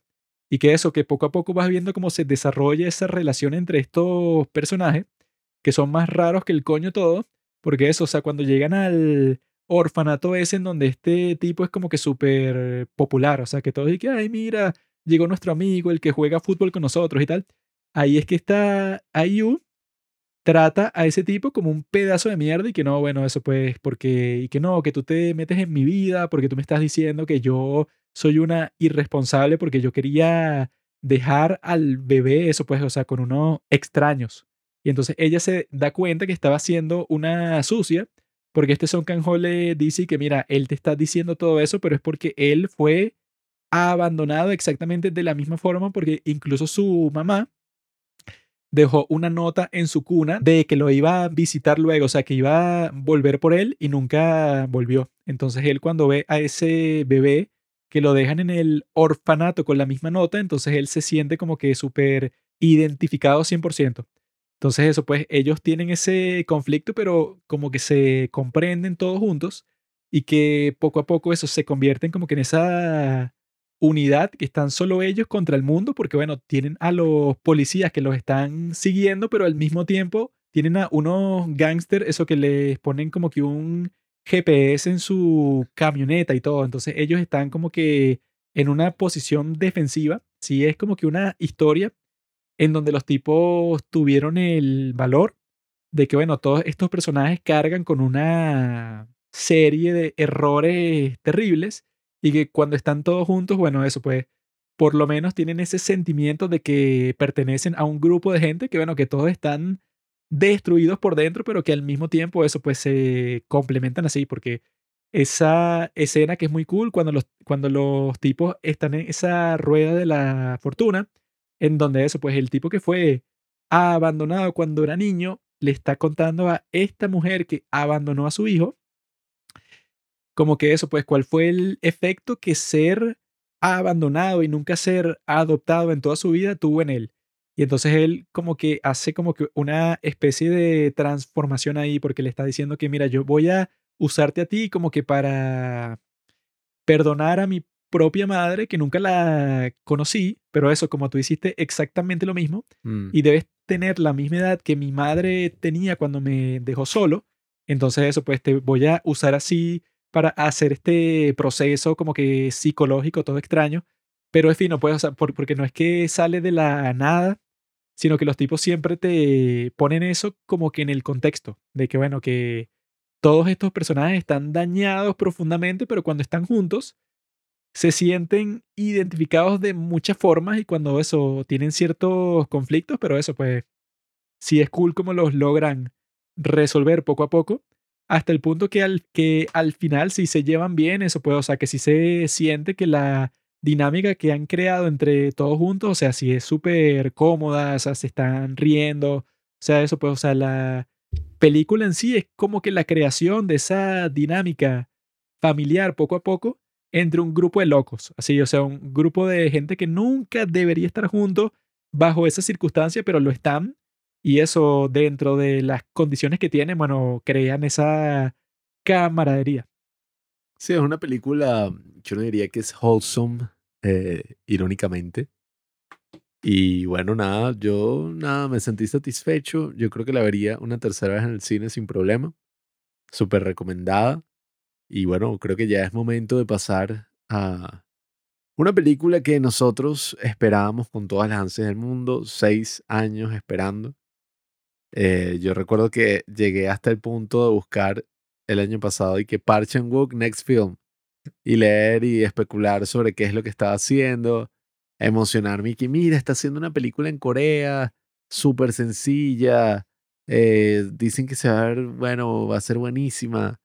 En Cannes creo que ganó unos cuantos premios y había como, coño, un gran hype de la crítica, tiene 94% en Rotten Ese Tomatoes. es el premio de mise en scene, ¿no? Pero ese cuál, o sea, ¿cuál es el concepto, pues, o sea, de ese premio? No sé. Ah, bueno, ese fue el que ganó. Sí. La mise en. Sale al principio de la, de Eh, la película. Ese es un concepto de que es como que todas las cosas que están No, y no es el concepto de eso, el concepto del premio, porque ese premio, eso pues hay varios que son y que cámara de oro, pero no es por la cinematografía, pues, o sea, ellos tienen así como que una serie de premios bastante particulares. debe ser por lo de la puesta en escena o algo, o sea, obviamente esa es la traducción literal, pero Exacto, como es esta la película es tan show, traducción, pero eso, porque se lo dan a esta, no sé por qué. yo creo que es que esta película en sí es demasiado show, pues, o sea, un pocotón de planos y transiciones y mariqueras y un coñazo de locaciones y pasa el tiempo y hay un salto de tiempo. Básicamente, para hacerles el cuento corto, eh, teníamos mucho hype por esta película. Había salido en Torrent hace tiempo y no la habíamos querido ver como para esperar a que ya todo el mundo ajá, tuviera acceso a ella. Y bueno, esa no sé ni siquiera si la van a estrenar acá, no sé, pero nada, el punto es que esperamos No creo. y llegamos a verla para este episodio. Y bueno, nada, fue una experiencia que coño, difícil. O sea, es ese tipo de películas que coño, a la mitad Juanqui se paró y ¿qué coño es esto? O sea, ¿qué coño estamos viendo? No, eso puede, o sea, que yo, ¿verdad? Cuando estaba conversando con, con esta chica que les dije al principio de este podcast, ¿no? Yo le dije que, mira, o sea, yo no puedo decir cuál es la mejor película del año porque no he visto Decision to Live, que eso, que es de Park Chan-wook, y que ganó un premio en Cannes, y no solo eso, sino que eso, pues que mucha gente estaba diciendo y que, bueno, no fue que ganó el premio por nada, sino que esta película es increíble, o sea, yo lo vi muchísimo. Entonces yo dije que no, cuando la veamos será como que un evento y que no hay que prestarle atención a esta película, pero 100% todo. Y cuando la estaba viendo, cuando comienza, ¿verdad? O sea, que es así, esa trama sobre estos tipos que son detectives, están investigando un nuevo asesinato que les parece muy raro desde el principio porque tiene ciertas características sospechosas, porque parece que la esposa del tipo que mataron es- está involucrada porque es un poco raro la forma en que murió, no tiene mucho sentido eso, pues, o sea, la historia oficial. Entonces eso, pues, cuando la van revelando poco a poco, eso, pues, o sea, tú vas viendo eso, pues, cuál es la esencia de la película. Y entonces yo no comprendía nada, o sea, yo estaba prestándole atención, viendo, bueno, sobre qué va a ser esto, pues, o sea, te están sugiriendo un montón de cosas, de que eso, pues, que es la vida de este detective, eso pues que te están mostrando no solo el caso en donde él se obsesiona con la esposa del tipo que murió, sino que él tiene como cinco casos al mismo tiempo, ¿verdad? Y entonces ese es el momento que yo me di cuenta cuál era el problema principal con esta película. Que es que eso, pues, o sea, si tú vas a hacer una película sobre un detective, lo que suele pasar es que, bueno, ese detective se dedica 100% a este caso, porque este caso es como que intrigante, tiene como que mil cosas sospechosas que no tienen sentido, entonces el tipo está confundido, él quiere que las cosas tengan sentido, entonces está como que tratando de crear todo tipo de teorías distintas para darle sentido. Lo que decía que es la parte más extraña es que todas las cosas que están pasando, eso, pues, o sea, cada escena, cada nuevo corte, cada nueva secuencia, todo es como que elaborado, pero de una forma exagerada, hasta el punto de que eso, pues que si una escena normal de diálogo tiene que, si no sé, como 20 tomas distintas, un plano detalle de lo que están comiendo, o de los ojos de un personaje, o de un gesto que hizo, o de la gente que forma parte de la conversación, pero está eso viéndolo desde lejos. O sea, el tipo como que crea todo tipo de escenas complejas. Y al hacer eso, eh, como que pretende eso, pues, o sea, que parezca que la película es un thriller así como que súper complicado, súper tenso, pero en realidad no crea tensión nunca, porque todo lo que te muestra es como que demasiado sobrecargado con todo tipo de transiciones, todo tipo de juegos cinematográficos y tal. Es como que el opuesto en cierto sentido de la que estábamos conversando de Broker, porque en esa, bueno, es bastante cruda, bastante sobria, eso, pues hay pocos planos, todo se concentra mucho más en, las actuaciones, pues, o sea, de estos actores, tratando de que eso, pues, o sea, que lo que tome la parte principal de la película sea la historia, o sea, ese es el caso de Broker. Pero en el caso de Decision to Live, pareciera que la historia no importa tanto, sino que, y que bueno, ok, es sobre cierto tema, pero lo más importante no es eso, sino es la presentación, pues es así la forma en que te presenta todo lo que tiene que ver con la cinematografía, eso, pues, o sea, todos los planos, todas las transiciones, pues, o sea, todo es como que insistiendo sobre sí mismo, exagera todo, pues, o sea, que eso, pues, o sea, que sí parece como si fuera parte de este síndrome de Everything, Everywhere, All at Once, que es como, ah, o sea, una película que visualmente es, es como que muy llamativa. O sea, que eso, que crearon, no sé, como que distintas formas de contar la historia. Entonces, cuando tú le estás viendo, bueno, entonces tiene todo tipo de efectos especiales y de cosas que se inventaron para que cuando tú la veas sea súper dinámica, ¿no? O sea, así como que pase muy rápido, porque hay eso, pues, no sé, como 10.000 planos así, pero súper complicados, difíciles de hacer. Eso es lo que pasa en Everything, Everywhere, All at Once. Y cuando esa salió, tenías todo tipo de videos y de artículos que te estaban diciendo que no, bueno, que esta es una de las películas más innovadoras de toda la historia por su cinematografía y por su guion, o sea, por todo. O sea, e-, e-, era una joya, ¿no? Y creo que pasa lo mismo con esta, pues, o sea, que esta se concentra demasiado, pues, o sea, en ese estilo, pues, de que no, bueno, sobre todo eso, pues, o sea, que hay como que demasiadas escenas de diálogo, pero es como que sin, sin pausa, pues, o sea, esta es una película que no tiene ritmo, o sea, no hay ningún ritmo así de que, bueno, que no sé, como que hay partes que son como que un poco más calladas, más lentas, mientras que hay otras, no sé, que sí, de las partes del clima que, que son más rápidas y son más intensas para que se cree ese contraste. Sino que en esta película en realidad, bueno, eso pues es como si nunca parara, entonces tú no puedes concentrarte bien en ella porque todo lo que está pasando, bueno, eso pues como que punto de la trama tras punto de, de la trama, así como que demasiado, digamos, rápido, demasiado intenso, pero eso pues no en el buen sentido, sino en el sentido de que constantemente te está presentando un punto nuevo de la trama, una nueva conversación, un nuevo personaje, un nuevo caso en donde se está concentrando este personaje que en realidad el problema es que no se está concentrando. Porque el tipo, eso pues, que es lo que me pareció raro a mí, o sea, yo lo que pensé es que, bueno, si es el caso de un asesinato, entonces, bueno, la idea es ver quién fue el culpable de ese y ya. Pero no, pues, o sea, en este y que no, él está encargándose como de seis casos distintos. Entonces te los presentan todos como si fuera una serie de televisión, cuando en realidad es una película. Entonces no sé, a mí qué me importa eso, pues que si los casos que él tenía secundarios, ¿verdad? Cuando lo más importante es, bueno, eso pues el caso principal, pues, o sea, quién fue el que mató al esposo de esta mujer. Y no, pues, o sea, como que constantemente, en vez de tener una historia, eso pues como que un poco más compacta, te está presentando algo nuevo. Y eso, pues, o sea, tiene tanto diálogo, o sea, es como que una verborrea constante y que, que es un fastidio, sobre todo en el caso de esto, pues, o sea, que es coreana. Entonces tú tienes que estar como que súper concentrado en los subtítulos todo el tiempo, porque si te dejas de concentrar en eso, bueno, te perdiste, no sé, como 10 líneas de diálogo como en 5 segundos. Entonces eso, pues, es como que una película que te cansa. Tú cuando la estás viendo, yo estaba así como que confundido totalmente porque dije, ajá, pero, ajá, ¿qué es lo principal? Lo principal yo pensé que al principio era esta mujer, pero te está mostrando, bueno, que en cierto sentido sí, en cierto no, porque él tiene otros casos y él está con su esposa y, su esposa tiene una relación bastante rara con él, pues, o sea, se ve que no, que no tienen química en lo absoluto, que no, que no la pasan bien juntos. Es muy raro, pues, y, y eso, pues, o sea, que tú te preguntas es y que, ay, ¿cuál es el punto? Pues, o sea, eso, ¿hacia dónde va todo esto? O sea, ¿por qué él se obsesionó con esta mujer más allá de, que sea bonita ya? Eso pues, ¿por qué se casó con la esposa que tiene si claramente no se soportan?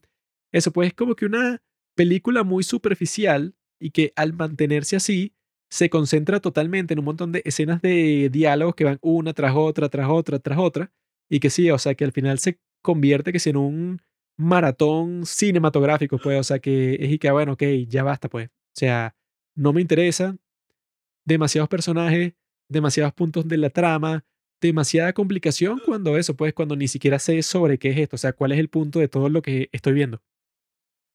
Sí, este me parece un claro ejemplo de estilo sobre sustancia, ¿no? Que le dicen. Porque tú estás viendo la película y al principio estás súper emocionado, una nueva película de Park Chan-wook. No se puede negar que el tipo es un genio en general, que sí con la cinematografía, el audio, el lenguaje fílmico, ¿no? El tipo siempre va a hacer una vaina sorprendente. La cuestión es que tú estás viendo la película y estás así súper emocionado sobre qué va a pasar, sobre todo al principio, pues que es como una historia más tradicional de un crimen que está ocurriendo. Y coño, de repente entonces está la relación con esta caraja que está buena, pues, está chévere. es muy hermosa.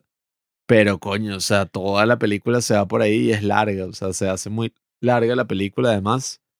Concentrada en esta historia que yo leí una entrevista de Chan-wook y él y que, no, es que yo soy un cineasta romántico. La gente se burla de mí cuando digo eso, pero es verdad, o sea, a mí me interesa el amor. Entonces esta era una película romántica. Pero coño, o sea, demasiadas conversaciones, demasiados cambios, o sea, en una escena. O sea, yo creo que era como en 10 minutos pasaban como cuatro cambios de escena, cinco cambios de escena. Ahí van de un lado a otro. No, es que eso. Coño, o sea, pasaba demasiado. Hay una parte, o sea, como a la mitad, que es que, ah, pero. ¿Qué es lo que hace tan interesante a esta mujer? Porque si afino que al principio él está investigando, la está siguiendo, la está espiando, porque él está ahí que, bueno, eso pues, yo sospecho de ella. Entonces, es esa parte, o sea, el principio, creo que sí está fino, porque eso sí te está tratando de sugerir que eso, pues, o sea, que esta mujer esconde algo. Pero luego es y que, ah, bueno, o sea, ni siquiera me importa que esconde, porque llega un punto que es, bueno, o sea, la historia se sale de los límites sobre todo eso, pues mostrándote todo el resto de los casos que tiene este detective. Porque es que, bueno, o sea, ¿qué me importan a mí esos otros casos de unos personajes cualquiera? O sea, que lo hace ver como si fuera una serie de televisión en donde, claro, o sea, tú ves cada capítulo, qué es lo que está pasando con cada caso. Eso que se va resolviendo poco a poco, pero en una película en donde el, el caso principal, bueno, es el que salió al principio, eso, pues yo veo esta película como una película que no tiene ningún límite y no tiene ninguna estructura tampoco, sino que es que no, bueno, la vida del detective, viendo qué casos resuelve, se obsesionó con una mujer, la mujer hay veces que eso, que lo sigue por ahí, lo acompaña a investigar ciertos casos, el tipo no se lleva bien con su esposa y al final, por alguna razón, la mujer de la cual él se obsesionó, la tipa se suicida, abre un hueco en la arena, en la playa y deja que la marea suba y eso puede, o sea, la entierra en la playa. Aunque Y eso yo estoy- habrá sido una cosa como poética, ¿no? Como simbólica. No, no me interesa qué es lo que sea, pues, por- porque, Porque eso es, es- raro. es y que, ah, bueno, y entonces, o sea, ella, eso pues, o sea, que luego, es y que no, bueno, ella formó parte de otro caso más, porque ella se volvió a casar y al parecer su esposo murió bajo unas condiciones todas extrañas y ella puede ser sospechosa. Y que, ¿de qué me sirve eso? Si ese era el punto al principio. Y al eh, principio seguía siendo un misterio. Ella tenía como que un veneno, ¿no? Una vaina así. Que guardaba en un jarrón y como que se lo dio a la mamá, o sea, como que mató a la... Mató a la mamá del carajo que estaba ahí como arrecho con el esposo para que el carajo matara al esposo, al nuevo, ah, al nuevo esposo. Pero es lo que, o sea, la película sí se vuelve como un pasticho y todo un desastre. Sobre todo el final, o sea, era como que, ok, está cool el concepto, pero para mí no significa absolutamente nada, pues, o sea, es una de esas películas en las que no pude conectar, no sentí nada. Yo pensé, bueno, no sé cómo sería ver esa en el cine. Sería interesante, pero no sé, o sea, no me convenció. Eh, es como una decepción, la primera decepción así que tengo con Park Chan-wook, aunque ojo, yo creo que se sintió un poco parecida con esta otra que es como también de amor y que transcurre en una broma, en un psiquiátrico. I'm, I'm a cyborg, but that's okay. Se me pareció un poco el estilo porque, o sea, sí, las dos son cinematográficamente rechísimas, pero no termino de conectar con esa historia. O sea, no termino de conectar con ese tipo de romance. Porque es un romance como extraño, pues, o sea, no estoy diciendo que tendrían que tener sexo o besarse así o hacer algo, sino que, no sé, hablaban como de demasiadas cosas y habían demasiados cambios en la escena, Bueno, es que yo demasiados efectos, vainas. llega un punto que ni sé sobre qué coño están conversando, que si la mitad del tiempo, porque Sí, también se decían que si unas cosas así que si poéticas y tal. Que, que no, bueno, que yo te quiero a ti tanto, pero no sé, nosotros no podemos estar juntos porque eso, porque el, el destino no quiere que nosotros interactuemos de esta forma. Sí, pero se lo decían en unas conversaciones todas abstractas, bastante raras. Y yo dije, bueno, eso pues, o sea, sobre todo con Park Chan-wook, o eso pues, o sea, con cualquier gran cineasta, es un poco raro que eso, que la mayor parte del desarrollo o de eso, pues que si la carne de tu película sean como 10.300 escenas de diálogo distintas. Porque eso, esta tiene como que un diálogo, pero eso pues incesante. O sea que llega un punto que si tú estás tratando de prestar atención a los subtítulos, pero constantemente, te aburres, porque eso, o sea, si fuera eso, pues, no sé, tiene como que el feeling de una obra de teatro, bueno, pues, o sea, se entienda que tenga tanto diálogo.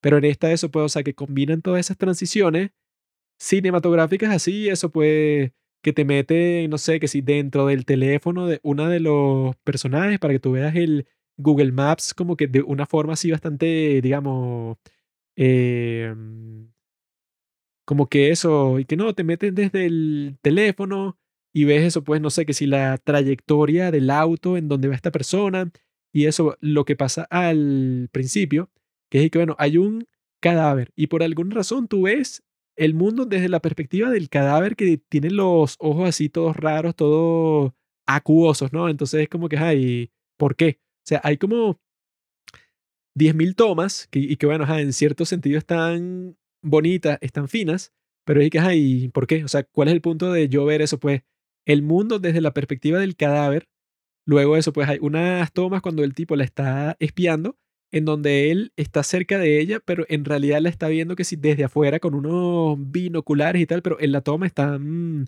lado a lado. Y es y que, ah, bueno, ok, muy bonito, pero eso, toda tu película no se va a sostener en las cosas creativas que se te ocurren. O sea, que yo cuando la estaba viendo lo que dije fue que no, bueno, pareciera que este tipo simplemente se puso a grabar todo lo que se le ocurrió de principio a fin. O sea, nadie le dijo y que mira, quizá esto no es tan importante. O sea, quizá no tienes que poner una transición dramática en todas las escenas. Quizá no tienes que mostrar la misma escena de 10 perspectivas distintas. Quizá eso, pues esa es la que no entiendo. Y que bueno, porque tengo que ver el mundo desde la perspectiva del muerto, no sé de, qué me sirve, pero hay como 10 ejemplos así, que es y que no, bueno, perspectivas así que se la saca del culo. No sé, que si la perspectiva de un personaje de un cuadro, una cosa así, que es y que, ay, ¿y a mí qué? O sea, ¿eso en qué enriquece la historia? Creo que nada. Hay 10.000 transiciones, 10.000 vainas ahí como que... No, entonces el corte es en una vaina que tiene que ser la forma de su cara y hace la transición así, un match code, un pocotón de vainas que coño. O sea, a ver, eso puede que agregue a la película, en una película normal de Park Chan-wook. Pero en este caso, coño, sobrecargaba tanto la cosa que literalmente, o sea, no, no generó el interés, pues. No, eso, o sea, no. yo el pecado principal que le, por la que culpo, pues, a esta película, es que eso, que no tiene ningún tipo de ritmo, porque tú puedes tener a los mejores planos, las mejores transiciones, lo mejor del mundo. Pero eso, pues, o sea, si tú lo simplemente lo lanzas todo a la, a la pared, a lo loco, que eso es lo que parece, porque normalmente tú tienes una transición, eso pues como que súper artística y súper creativa para hacer énfasis en una transición, eso pues como que para una escena importante o para un cambio de ritmo, pues o sea, como que tiene una intención. Pero en esta, que si la transición de todas las escenas es súper elaborada y es súper así que eso, como si quisieras presumir que eso puede, o sea, que tienes un dominio genial de la cinematografía. Y cuando haces eso durante dos horas y media, es que bueno, a mí me da igual. Literalmente me da igual cuál sea tu dominio sobre la cámara. O sea, eso a mí qué me importa. Lo que importa es que, bueno, eso pues que llegue un punto en tu película que se sienta eso, que ya, mira, este es el clímax. Esta es la parte en donde tú dices, no, aquí es que se resuelve el conflicto de la historia. Pero en este nunca sentí nada así, sino que era que, ah, mira, otra escena más, y otra escena más, y otra escena más, y otra más ahí, y bueno, ahora el tipo está persiguiendo a no sé quién coño, ahora hay como que un salto de tiempo y se vuelven a conocer, y ahora no sé qué coño están hablando, pero los tipos como que siguen teniendo la pasión que tenían al, principio. ¿Por qué y cómo? ¿Quién sabe? O sea, eso puede como que... Como si funcionara el hecho de que tú te confundas porque a eso, pues, porque, ah, mira, no sé, eh, como que hay tanto que ver, eso pues, cinematográficamente, eso tú podrías decir que, ah, no, sí, es perfecto. Que si lo mismo que podrías decir de la Everything Everywhere All at Once, que es que no, eso cinematográficamente, ay, es muy creativa, porque se inventa muchas transiciones y muchas cosas locas de la historia y que, ah, bueno, te felicito. Pero bueno, si eso está hecho como que sin motivo, o simplemente para que se vea chévere, para que se vea bien, o para que sea medio entretenido, como que eso pierde todo el efecto que podría tener, porque si tú ves las otras películas de Park Chan-wook, si ves All Boys, si, si ves Thirst, otras películas que también tienen como que unas transiciones artísticas, tienen eso, pues, o sea, como que, digamos, escenas de diálogo intensas, tienen muchas cosas que también tiene esta de Decision to Live. Sin embargo, esta parece que las tiene por tenerlas ya, pues, o sea, como que no hay razón detrás de todas esas cosas que pasan. Como en Old Boy, pues, o sea, en Old Boy y en Thirst, si es y que, bueno, cada transición, cada montaje tiene como que su lugar en la trama y en la construcción, pues, o sea, de la película completa como tal.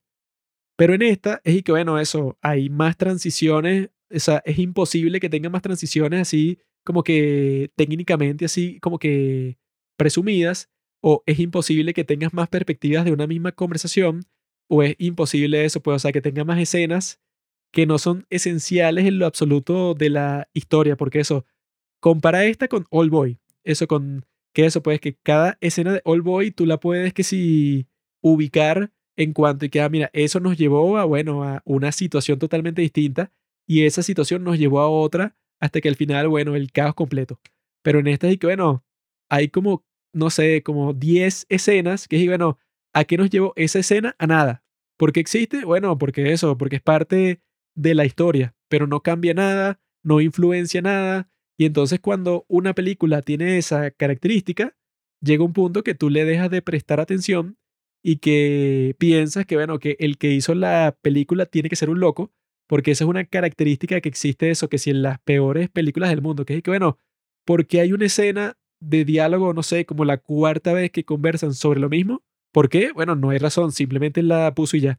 Y en esta pasa eso, o sea, es súper repetitiva, que es que, bueno, porque hay una escena, no sé, en donde están conversando sobre el amor que tenía esta esposa del tipo que murió, como por sexta vez, ¿por qué lo están volviendo a conversar? ¿Quién sabe? No hay razón, pero lo están haciendo, pues.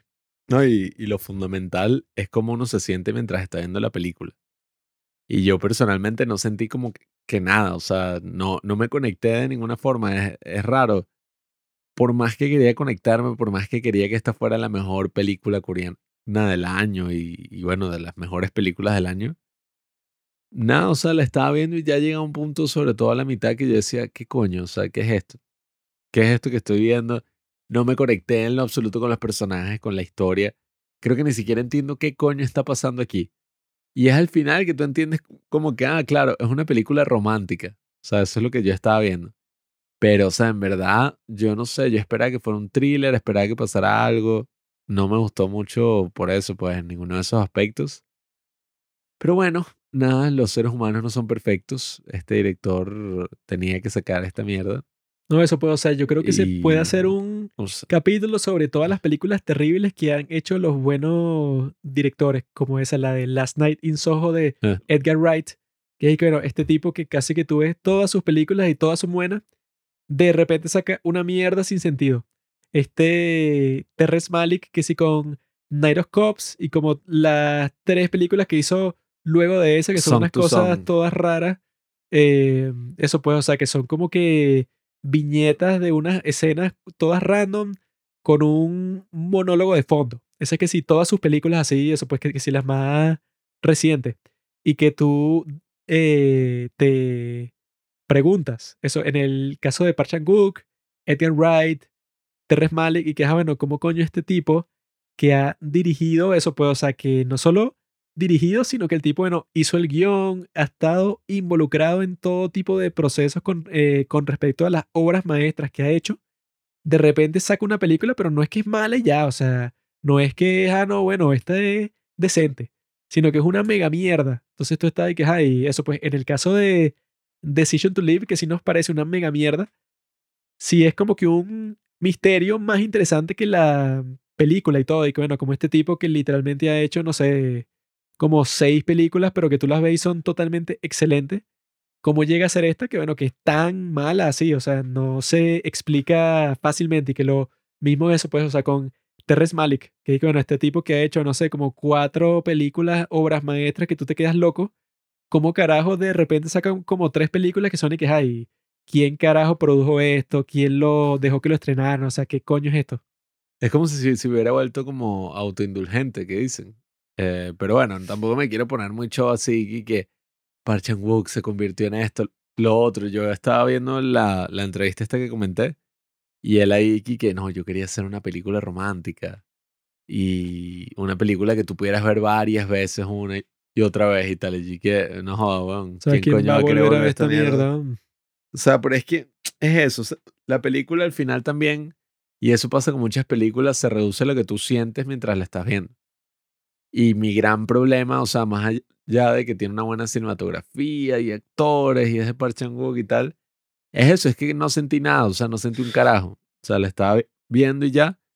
Y era como que, bueno, no sé, no me conecto, no sé qué está pasando, estoy perdido. No, eso, pero la razón por la cual no conectas es porque eso, si la misma historia no tiene como que eso, como que la fluidez del ritmo, de que eso, si tú ves, por ejemplo, Parasite, es y que, bueno, eso, tú estás viendo, bueno, ¿por qué te muestran esta serie de escenas de esta forma? Bueno, es obvio, porque te están construyendo algo para que tú llegues a un punto en donde eso sea eso, el clímax de la historia y tal y tal y tal. Pues, o sea, cualquier historia funciona así.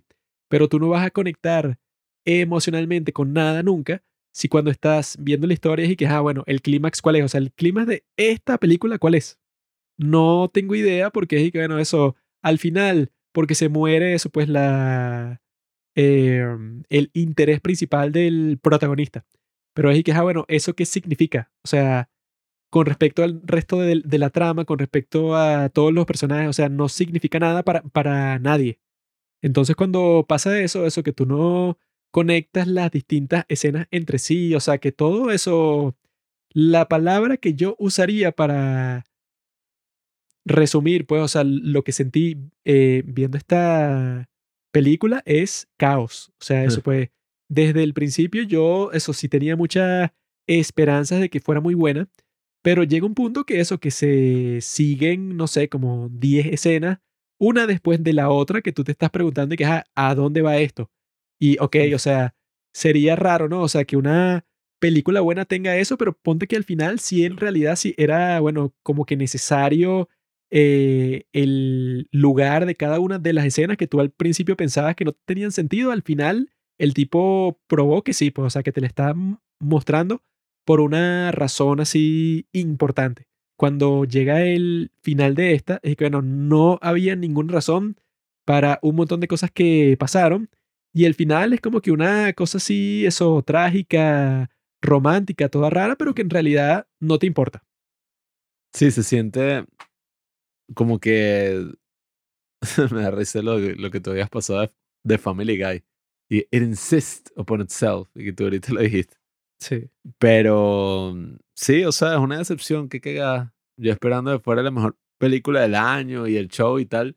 Y al final es eso, o sea, es una película con la que no pudimos conectar y es una especie de historia de amor ahí romántica, pero muy, muy extraña y bizarra. El final supongo que será algo metafórico, probablemente, como que, ay, ella se enterró a sí misma en el mar y él le había dicho que tirara el teléfono y no sé qué qué, pero es raro, o sea, porque además la película no es lenta, va demasiado rápido, pero dentro de toda esa rapidez como que es tedioso, o sea, es como que ya, que le di otra escena, otra escena, va otra vaina. demasiado rápido, pero no va hacia ningún sitio, sino ahí, bueno, no sé a dónde coño va y ni me importa. No, es eso, no hizo que me conectara. Eh, espero que, bueno, lo próximo, que saque Park Chan-wook, no sea esa paja ahí toda romántica, chaucera, drama. No, eso que no significa que las cosas nuevas que él saque, ahora todas serán del mismo estilo. Porque el mismo Terres Malik, eso, sacó unas malas y después sacó una súper buena y eso pues no quiere decir que no, ya se metió en ese estilo y ya no puede salir de él. Sino que el tipo, bueno, eso, no se le exige mucho a él ni a ningún otro que, bueno, que ya hizo su trabajo de sacar, no sé, cinco películas buenísimas. O sea, no le vas a decir que no, bueno, luego de que sacaste Decision to Leave, bueno, ya tú perdiste eh, todo el prestigio.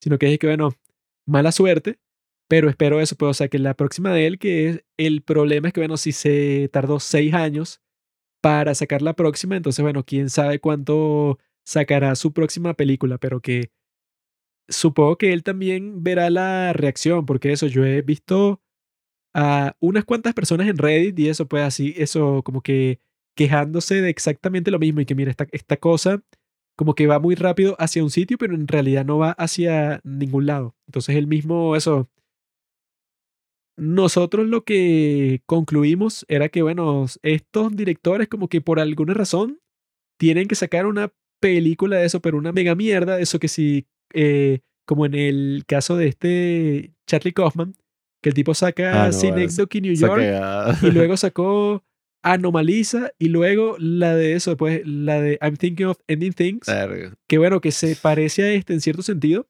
porque es que no, bueno, una serie de cosas que primero, eh, ¿a quién le importa?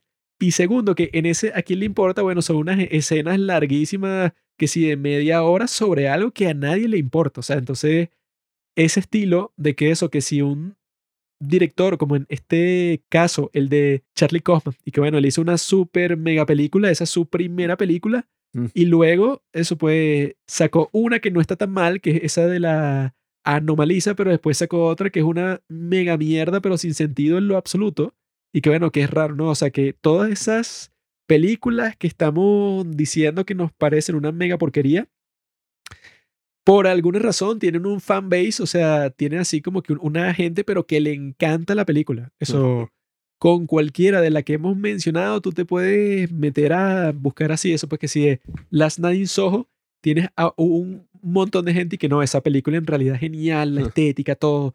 La de eso, pues, eh, las de Terrence Malick, es que no, esa película tiene un monólogo, mira, súper profundo y la cinematografía es perfecta. Y bueno, con esta de Decision to Live pasa lo mismo que encuentras a muchas personas y que no, bueno, esta es la mejor de Park Chan-wook. O sea, sin Sí. duda el tipo se ha superado. Superó Old Boy, todas las cosas geniales que él ha hecho. No, bueno, Decision to Live, obviamente ya le están en otro nivel. Luego de hacer todas estas películas geniales, bueno, claro, el tipo ya, bueno, ya es de los mejores directores del mundo. Y que bueno, el que diga eso sí tiene que estar loco, ¿no? Pero sí es como que también por el prestigio que cargan estos tipos, cualquier cosa que saquen, un porcentaje de la gente que ve sus películas, bueno, como que va a decir sí o sí que es la mejor del mundo. El punto es eso, Para o sea, que entre las dos películas, Broker claramente es la superior porque, bueno, esa sí claramente, o sea, en comparación con esta, tiene un ritmo y tiene un propósito. Tiene así que, que ah, bueno, porque esa escena está ahí, bueno, para crear este efecto y para que tal y tal y para que construyamos lo que va a pasar luego. En cambio, con, eh, con Decision to Live no hay nada, o sea, no hay ningún razonamiento. Eso pues, incluso ni siquiera tiene que existir un razonamiento. Puede ser una película como que totalmente experimental, intuitiva, así, en donde eso no hay que si mucho diálogo, sino que todo son escenas así como eso, como el, las películas que hace el enfermo ese que era esposo de, de Bjork, que era así como que una cosa sin diálogo, sino que era como que una, no sé, un fenómeno teatral todo raro que lo grababa y entonces una película que tiene como, no sé, como cinco líneas de diálogo, entonces tú le estás viendo y es como que pura imágenes simbólicas todas locas.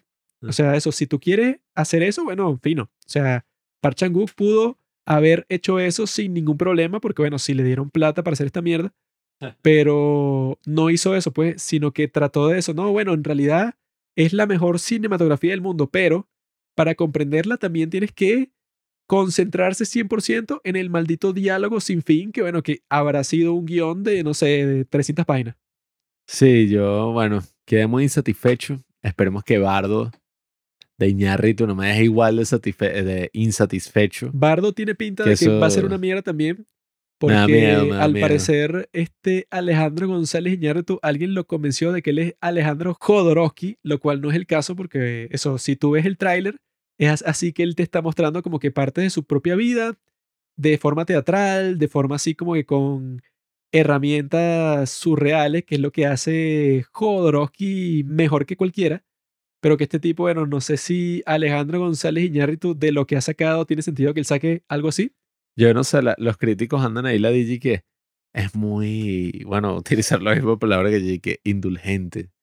Eh, es como que muy así laxo. El tipo habla así de todo y que la película se hace demasiado larga, casi tres horas. Eso, yo lo que sé No de sé, esa qué es que ladilla. la, o, o sea, Tengo fe, yo tengo fe, pero no sé. obviamente la voy a ver, pero eso, si sufre el mismo problema de esta de Decision to Live, va a ser un fastidio. Porque eso, como dice Michael Haneke, el ritmo es lo más importante en el cine. Entonces, si tú, ajá, tú puedes tener la mejor cinematografía del mundo, los mejores actores o un montón de otros elementos, pero si el ritmo es que no, bueno, una locura, eso, no vas a sostener la atención de nadie Ah. el suficiente tiempo para que le importe lo que le está mostrando. Y esa de Bardo la, la editó él mismo. Ah, no, bueno, ya, ahí estás, ya estás viendo que va a ser una y es mierda. como la primera, bueno, no sé, o sea, pero es la primera en que él como que sí se puso a él en la película y trata sobre su vida. Porque la de Roma no tenía pinta de eso, porque eso No, pues no. era así como que súper lenta y era así como que una historia que no tenía como que la, digamos, como que, ¿cómo que se dice así cuando tú tienes eso? Que si la expectativa de que sea lo mejor del mundo. O sea, yo creo que, El hype, no sé. yo creo que Cuarón no estaba buscando así que no, Roma va a ser la película más impresionante del mundo, sino que, que no, yo quiero contar esta historia que es súper rara y bueno, eso, quien la quiera ver, que la, que la vea ya. Pero la forma en que te presentan Bardo es que no, esta va a ser la experiencia cinematográfica más arrecha de la historia del mundo. Yo Sí. tengo fe. Un tráiler así todo show, tres horas, eso pues, es así como que un poco... Eso que está buscando la grandeza, Cuando yo creo que eso, eh, la de Cuarón, que eso, que también es autobiográfica, el tipo no se veía que, que no, si él con Roma, una película de eso en México con una señora que nunca había actuado nunca sobre su infancia, eso pues e- era como que un nicho, como que muy raro para que tú esperaras que tuviera un éxito mainstream. Entonces eso pues, eso lo hace especial a Roma. Entonces no sé qué es lo que va a pasar con Alejandro González Iñárritu, que bueno, que es mi director preferido de los que están vivos el día de hoy. Eh, entonces yo sí, bueno, o sea, lo voy a apoyar, pero eso, si es una mierda, lo voy a decir igual porque él no me paga para que haga lo contrario. Entonces, bueno, Vamos a ver, vamos a ver qué pasa. Ojalá la podamos ver en el cine. Aunque yo pregunté, dijeron que no le iban a estrenar.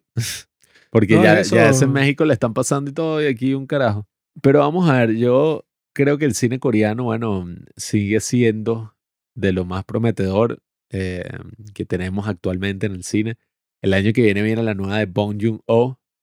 no, pero eso ya se fue para la Eh, mierda porque El lo, hecho está muy americanizado. Lo capturaron los gringos y entonces el tipo dijo y que no, del 2021, ¿cuáles son tus películas preferidas? Y el marico y que bueno, Don't Look Up.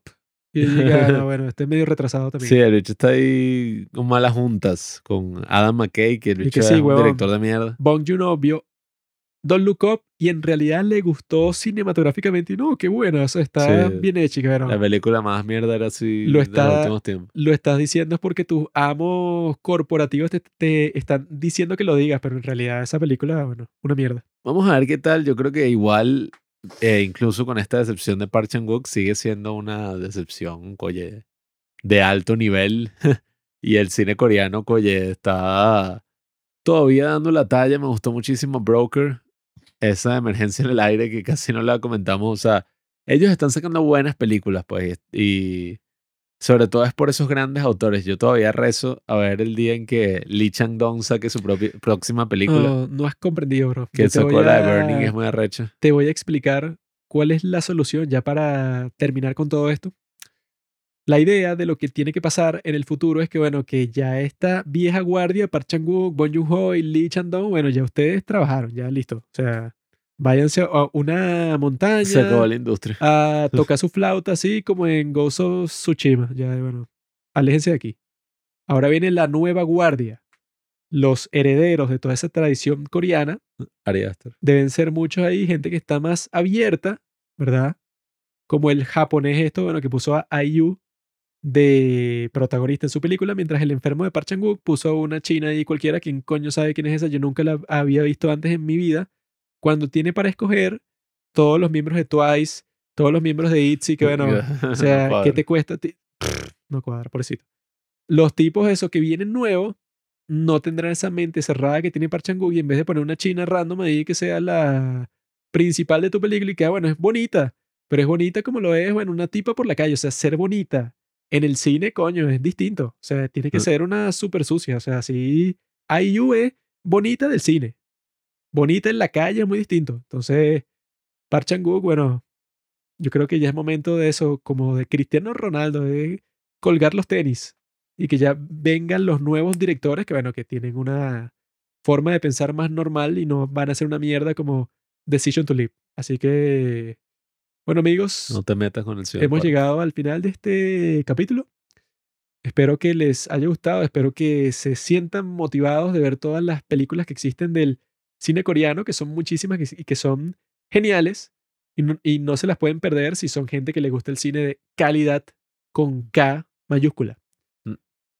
Les deseo eso, es el mejor deseo y puedo, como comencé con un cántico, puedo terminar con uno también, pero uno distinto. Señor, has mirado. Silencio.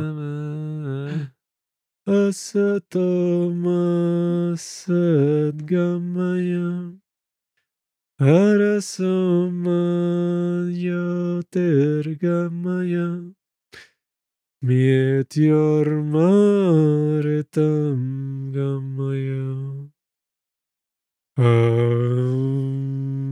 Shanti Shanti Shanti. Sh-